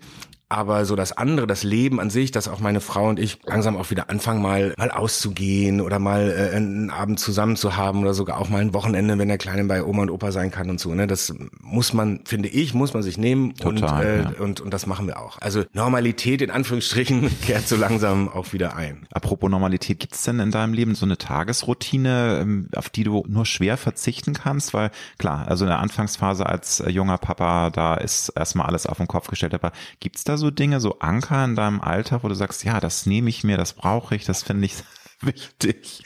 Ich lach schon los, weil das ist so eine Frage, die meine Frau mit Sicherheit auch äh, unterschreiben kann. Das kommt immer ganz drauf an. Also wir haben so ein Ritual gehabt, das hat uns extrem gut gefallen. Und zwar ist es eigentlich so, dass ich jeden Morgen meiner Frau Kaffee ans Bett bringe. So wie das ein guter und, Ehemann tun sollte. Und dann wir erstmal noch, bevor wir aufstehen, je nachdem, wann wir aufwachen, also mhm. jetzt nehmen wir mal äh, die Prä-Otto-Zeit, dass wenn wir aufstehen, dass wir dann noch so eine Stunde mit Kaffee im Bett Frühstücksfernsehen oder sowas, ein bisschen rumdaddeln, schon mal so den Tag langsam anfangen und so und dann irgendwann mal sagen, so, so jetzt, so, ne? Und das kommt immer ganz, wirklich ganz darauf an, wann man so aufwacht. Aber diese erste, sagen wir mal, halbe Stunde, Stunde, wenn man es noch, wenn es geht, also an den Tagen, wo man das kann, zeitlich und man nicht direkt in Arbeit versinkt und so, ne, oder irgendwo los muss oder keine Ahnung, dann fanden wir, da, war das immer so dieser dieses morgendliche Ritual. Und das ist natürlich etwas aus den Fugen geraten, weil es nicht mehr so einfach geht. Aber so langsam kommt ja auch Otto wieder in so ein Alter, wo man mal sagen kann, so, jetzt machen wir das hier zusammen. Und das ist total cool, weil jetzt haben wir dieses, dieses Ritual zu dritt. Und das ist einfach, das ist traumschön. Und dann gibt's halt irgendwie so diesen, dann sitzen wir da so zu dritt und haben unseren äh, Cappuccino und Babycino in der Hand und, und machen so dieses, das dauert nicht ganz so lange, wie wir, wie wir, das sonst ich glaube, so auch, da will Otto ja, dann irgendwann auch dann genau. irgendwie zu seinem Recht kommen. Aber ähm, genießt das, weil das höre ich ja auch von vielen anderen Eltern. Äh, jede Phase hat ja ihren Zauber. Natürlich auch jede Phase des Elternseins hat auch seine Schattenseiten, logischerweise, dass man entgenervt ist. Aber wie schnell ist dann auch so ein Kind Teenageralter und irgendwann hat er dann auch keinen Bock mehr auf Eltern und sagt, oh, uncool das und so kuscheln. Ne? Ja, ja, deswegen genießt das, Sascha. Mhm. Das geht schneller vorbei, als du denkst. Die, die Zeit, die ist echte Bitch, die geht so schnell. Wie schaltest du generell am besten ab, wenn du merkst, das ist jetzt mir alles zu stressig und hast du da so eine Art Tool oder irgendwas, wo du sagst, Atemtechnik, irgendwas, was, was, was du anwendest, um auch runterzukommen. Gar nicht jetzt, da kann man sagen, ich fahre in Urlaub oder mache irgendwas, aber nee, so, so ein schnelles Werkzeug, um sich etwas zu entspannen, wenn es alles zu viel wird. Das ist ein ganz schreckliches Werkzeug. Ich, ich schalte so weg. Aha. Das macht meine Frau wahnsinnig. Du, also du was ich total, was ich hin, total verstehen kann. Nee, ja, ich bin nicht mehr für alles aufnahmefähig, sondern ich muss, äh, das ist aber wirklich so ein, das ist so ein Tool, mhm. damit es mich nicht runterreißt oder so oder, oder so, so zu sehr zerrt oder so, muss ich so ein paar Sachen, das, und das hat, ist keine Technik, die mir jemand beigebracht hat, habe ich mir anscheinend irgendwie selber draufgezogen, dass ich so ein paar Sachen ausblende, wie zum Beispiel äh, Sachen, mich nicht drüber aufzuregen jetzt, weil ich das jetzt nicht kann ich habe die Kapazität gerade nicht, mich jetzt über dies oder jenes Sehr oder das aus und dann blende ich das mhm. aus. Mhm. Aber das ist nicht immer zum Wohl meiner Mitmenschen oder die sich gerade eben darüber aufregen möchten. Damit triggerst du die noch mehr, ne? Und dann werden sie noch. Ja, ja, das ist, oh. das ist nicht, ist nicht gut fürs, fürs, äh, für, für, für das Umfeld immer. Ja, aber ja. das sind so Sachen, die, die, das ist so ein bisschen wie so, so ein Mini-Shutdown in sich selber. Aber so, ne? Und dann nur noch auf das äh, konzentrieren können, so, so auch Multitasking ist bei mir jetzt keine große mhm. Stärke, aber so nur noch dann auf ein Ding konzentrieren und alles andere so ein bisschen für den Moment zumindest versuchen auszublenden. Das ist aber eher wie so, ein, so eine Sicherung. Schutzmechanismus. Genau. Ja. Magst du mir auch eine deiner größten Marotten verraten, lieber Sascha? Ist ja manchmal schwer, das selbst zu analysieren, aber wir alle haben ja Marotten im Leben und auf jeden Fall. Da muss ich mal gucken, was, was es gibt ja gute und schlechte oder sympathische und und richtig doofe. Ach wobei, ja, Marotten sind Marotten. Ja, Marotten sind Marotten. Ich, ähm, ich könnte mir vorstellen, dass ich im Alter, also im, im richtigen Alter, so als als Opa Plus, dass ich so ein also humorvoller Grumpy Opa werde ich so langsam anfange, misanthrop-mäßig draufzukommen, dass ich die, die, diese Auszeiten tatsächlich brauche, auch so, so, so Menschenauszeiten, weil ich Menschen so liebe und weil ich so, so viele auch, ne, und viele und, und gerne um mich rum hab und so, aber auch eben genauso diese, diese Auszeiten so, wo, am liebsten mal so einsame Insel mäßig. Und ich könnte mir vorstellen, dass ich irgendwann so ein, so ein witziger Grumpy-Opa werde. der dann so, so aus Spaß so Kinder ärgert und so, ne? Aber nur aus Spaß. Also wirklich so, der, der den Grumpy Opa spielt, Ja, ja, ja. weil es mir so Spaß macht. ja, ja. Aber Aber- alle denken, und dann aber immer so mit so einem Augenzwinkern und so, immer so, hm, ja, und so, und dann müssen die das natürlich verstehen. Die müssen dann meinen Humor verstehen und das werden natürlich nicht alle tun und deshalb sagen die dann, das ist wieder der schlimme Opa. Ja, ist doch, nicht- ist doch schön. Ich, ich liebe Grumpy Opas, insofern passt das. Ja, ich aber aber ähm, finde ich spannend, dass du sagst, du hast manchmal Phasen, wo du dich, ähm, wo du auch Erholung brauchst. Du bist generell ein Menschenfreund, aber manchmal denkt man ja auch, ah, Leute, also zum Misanthropen zu werden, ist ja auch nicht so schwer in der heutigen Zeit. Ne? Es gibt ja schon die, ah, es gibt, ne? Also ist das, geht das dir auch manchmal im Kopf Geht rum? anscheinend Also vielen so. Ja, Es ja. viele Also, Menschen, mit denen ich mich unterhalte, die das- alle so, äh, so, ich will mal sagen, un, unser, unser Alter, Umfeld und so, Ja. und sowas sind die so, so ähnlich. Und das hätte ich gar nicht gedacht.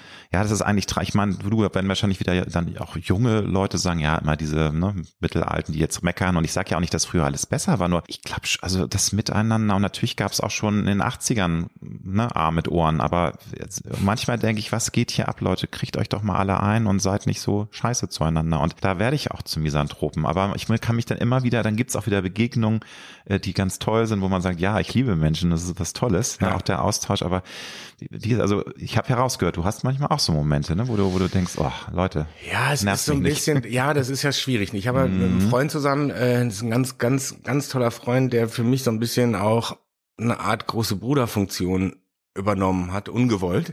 Du hab hast ich ihn- ihm- du hast ihn ich ihm adoptiert. Einfach, genau, ich habe ihn adoptiert. Der irgendwann mal mir mit auf den Weg gegeben hat, einen guten Tipp. Äh, Der ist halt so ein, so ein bisschen älter als ich, hat also Mhm. eben diese, diese zehn Jahre mehr Lebenserfahrung Berufserfahrung und so, der gesagt hat, ich habe jetzt wirklich irgendwann halt einfach angefangen, der hat auch nochmal, der hat auch nochmal den kompletten Switch gemacht, hat, hat alles äh, weggemacht, was ihn genervt hat und hat dann einfach neu, auf Risiko auch neu angefangen und ist damit sehr gut gefahren, weil es eben genau, weil es von ihm kam, aus ihm heraus und so. Aus- und das, und da habe ich sehr viel von gelernt und der hat halt irgendwann den Begriff arschlochfreie Zone etabliert und hat gesagt, er versucht, es geht nicht immer, weil manche Sachen im Business sind halt mit, auch mit Arschlöchern besetzt, sorry to say, so, die müssen aber auch da sein, weil sonst funktioniert es auch manchmal einfach nicht. Aber er sagt, so gut es geht, versuche ich in meinem Umfeld arschlochfreie Zone zu haben. Und die muss man natürlich erstmal auch sehen, erkennen und so. Und manchmal ist es auch so, dass man sie erst nach ein paar Jahren erkennt. Also das war auch so bei ihm der Fall. Und dass manchmal aber auch, dass nur Arschlochphasen sind und so, die aber auch wieder sich in eine gute Richtung entwickeln können und so. Aber dass man für den Moment, um sich auch das Leben irgendwie, wenn man es irgendwie hinkriegt, eine arschlochfreie Zone zu machen, dann erleichtert es das Leben ungemein. Total. Und eben auch, dass man mit dem Älterwerden so diese, das Gespür dafür bekommt, welche Menschen tun mir gut. Und man muss auch nicht mehr everybody's darling sein, sondern man lässt eben dann die A-Löcher aus seinem Leben dann immer mehr verschwinden. Und wie du schon sagst, manchmal kannst du nicht drum rumkommen, du musst mit denen interagieren, musst dann smilen und irgendwie alles mitmachen. Aber das ist, glaube ich, auch das Schöne am Älterwerden, ne? dass du da einfach, äh, einfach selbstreflektierter bist und auch weißt, was dir gut tut und welche Ja. Menschen dir gut tun. Aber auch andersrum, also muss man auch sagen, dass, da muss man auch wieder immer wieder dran denken und ich und das hat äh, neulich irgendjemand hat's gepostet, ich weiß gar nicht mehr welches Magazin, auf jeden Fall einer ein legendärer Satz von Robin Williams, der ich kriege ihn jetzt nicht mehr 100% auf die Kette, der aber eigentlich gesagt hat sowas wie bei jedem Menschen, der dir begegnet, kann weißt du nicht, was dem vorher in dem Moment passiert ist. Also be nice, be nice. Und das finde ich ist auch so ein, so, ein, so ein Mantra, was man sich auferlegen kann, was vielleicht nicht immer leicht fällt und so, weil wie gesagt, Grumpy Opa und so. Aber ähm, und und auch mal ich morgens bin ich ein Muffelkopf, das ist unerträglich. Ich ertrage mich selber morgens nicht. Ich bin ein, ein muffeliger Typ, das ist ganz schrecklich. Ich habe so die erste Stunde nach dem Aufwachen bin ich grumpy, das ist schlimm. Das ist eine Marotte auch, ne? Aber die die also das lebe ich auch aus, weil ich brauche das auch so ein bisschen, um um das loszuwerden, das Ja. Negative, damit ich besser in den Tag starte, aber für meine Familie ist das natürlich unerträglich. Aber das war auch so, immer so ein Punkt bei mir, dass ich gedacht habe, warum ist der oder diejenige Person jetzt so kacke zu mir? Ich kann es mir nicht erklären.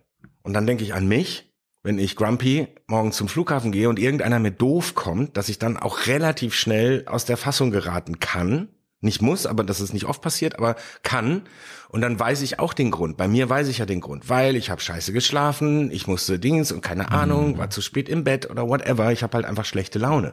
Oder irgendwas ist passiert, dann gibt's vielleicht den, irgendwie hast du gerade eine richtige Scheißnachricht bekommen und so und sollst dann an- danach an der Kasse sitzen und super freundlich sein. Denkst du auch, nee. Und dann geht aber derjenige, der von der Kassiererin scheiße behandelt wurde, mit einem schlechten Gefühl oder auch Aggression nach Hause und weiß aber so. Und deshalb finde ich den Gedanken, einmal kurz auf die, auch da Bremse treten oder einmal kurz sagen so, es kann sein, entweder es ist einfach ein Arschloch, weil das gibt's auch. Gibt es. Gibt es einfach. Arschloch by nature. Ja, Arschloch by aber in vielen Fällen, dass man sich auch für sich, um damit es einem besser Ja. geht, einfach relativieren kann, indem man sagt so, ich weiß nicht, ob der einfach Vielleicht hat er eine Magenverstimmung. Mhm. Vielleicht äh, äh, hat ihm gerade, hat ihn gerade seine Frau verlassen oder whatever oder sein Partner oder I don't know. Irgendwas Doofes ist passiert, dass er jetzt nicht unbedingt der freundlichste Mensch der Welt sein kann. Und deshalb finde ich dann, da- dieser Gedanke macht einen selber auch wieder ein bisschen. Generell finde ich, ein sehr schöner Ansatz, kann man sich nur ähm, von inspirieren lassen, auch wenn es manchmal schwerfällt. Aber ich glaube, wenn wir alle grundsätzlich netter zueinander wären, auch im Alltag, Ja. wäre schon einiges getan. Was ist für dich der Schlüssel zu einem wirklich zufriedenen Leben?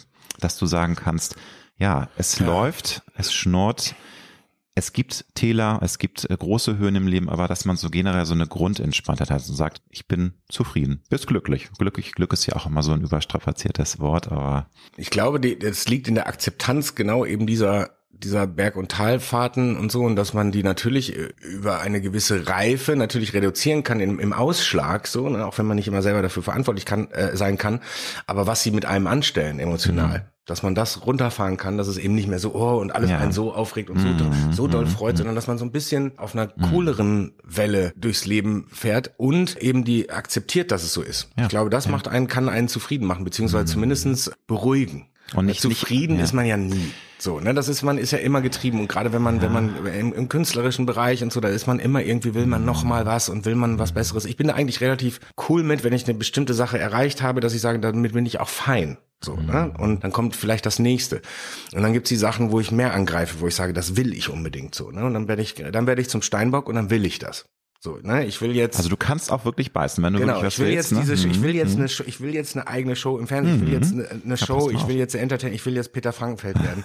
dann, äh, dann, dann äh, wer- werde ich das. Also Du dann, übernimmst Wetten das. Es gibt doch jetzt ein Revival. Oh Gott, Gottschalk das- macht das, das ist noch so- ist zweimal so- und dann Ja, machst genau. du das. wenn, da, äh, das, du, ich kann mir, also ich kann. nee, darf niemand, das darf nur, das darf Nee, nur das er. darf noch, ja. Das Na darf gut, nur. Markus Lanz so. ist ja schon gescheitert vor, vor ein paar Jahren, aber naja, egal, anderes Thema. Aber ich, ist, äh, ohne Quatsch, ich würde es mir sogar zutrauen. ja, ich glaube. Ich würde ich würde ja. also sagen nicht zutrauen, aber ich würde es gerne machen. Das wäre so eine Show, damit bin ich aufgewachsen. Ja. Da habe ich im, im Bademantel äh, nach, am Samstag mit der Bockwurst im Mund habe ich da gesessen und habe Wetten das geguckt. Ich meine, das ist für mich Kindheit. Das war noch mit. Frank Elsner und das wäre natürlich für mich so ein ähnliches so ein Ding wie bei Rock am Ring.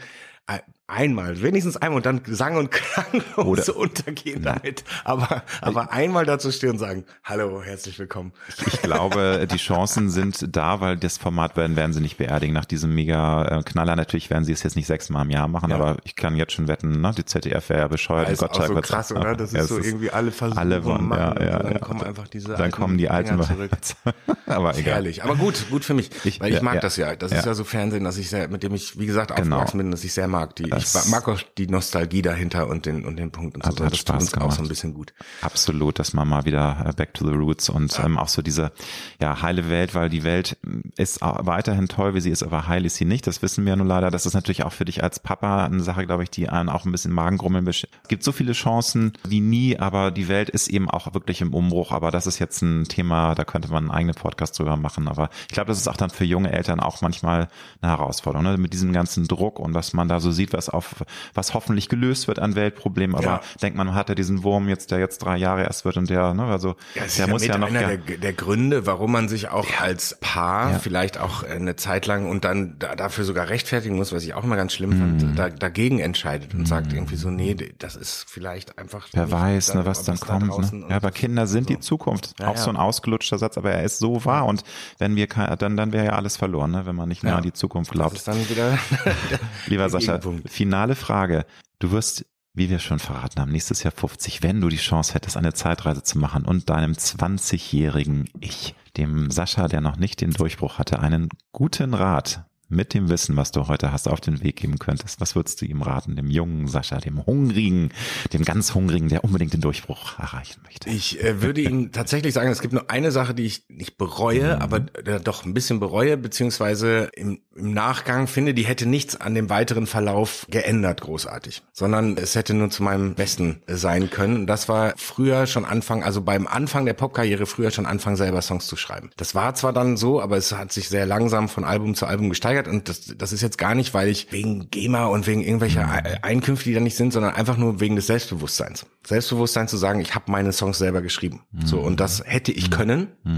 Und äh, zu meinem 20-jährigen Ich, der bei Junkfood anfängt, äh, hätte ich gesagt, pass auf, weil da habe ich die Songs selber geschrieben, zumindestens die Texte und auch die Melodie, also ne, da habe ich Songs geschrieben und ich habe gesagt, nimm das, was du da lernst und bring es direkt rüber in den Pop-Bereich, weil das kannst du. Ja. Ich würde meinem jüngeren Ich sagen, du kannst es. Zweifel nicht an dir, du bist ein guter mach, Schreiber, ja. mach einfach. Einfach machen, wie Ralf ja. Möller seine Biografie genannt hat. Ne? Sehr schön. Sascha, ich wünsche dir ganz viel Erfolg für dein Buch If You Believe. Das jetzt überall zu kaufen oder auch als E-Book runterzuladen. Also ich kann es nur empfehlen. Viel Erfolg auch für dein neues Projekt im neuen Jahr. Also ich glaube, langweilig wird es in deinem Leben Nein, definitiv. Das, das wird erstmal nicht langweilig. Wir sind gespannt und war toll, dass du bei mir in der Küche warst. Vielen lieben Dank. Alles Danke Gute sehr dir. gerne. Vielen Dank.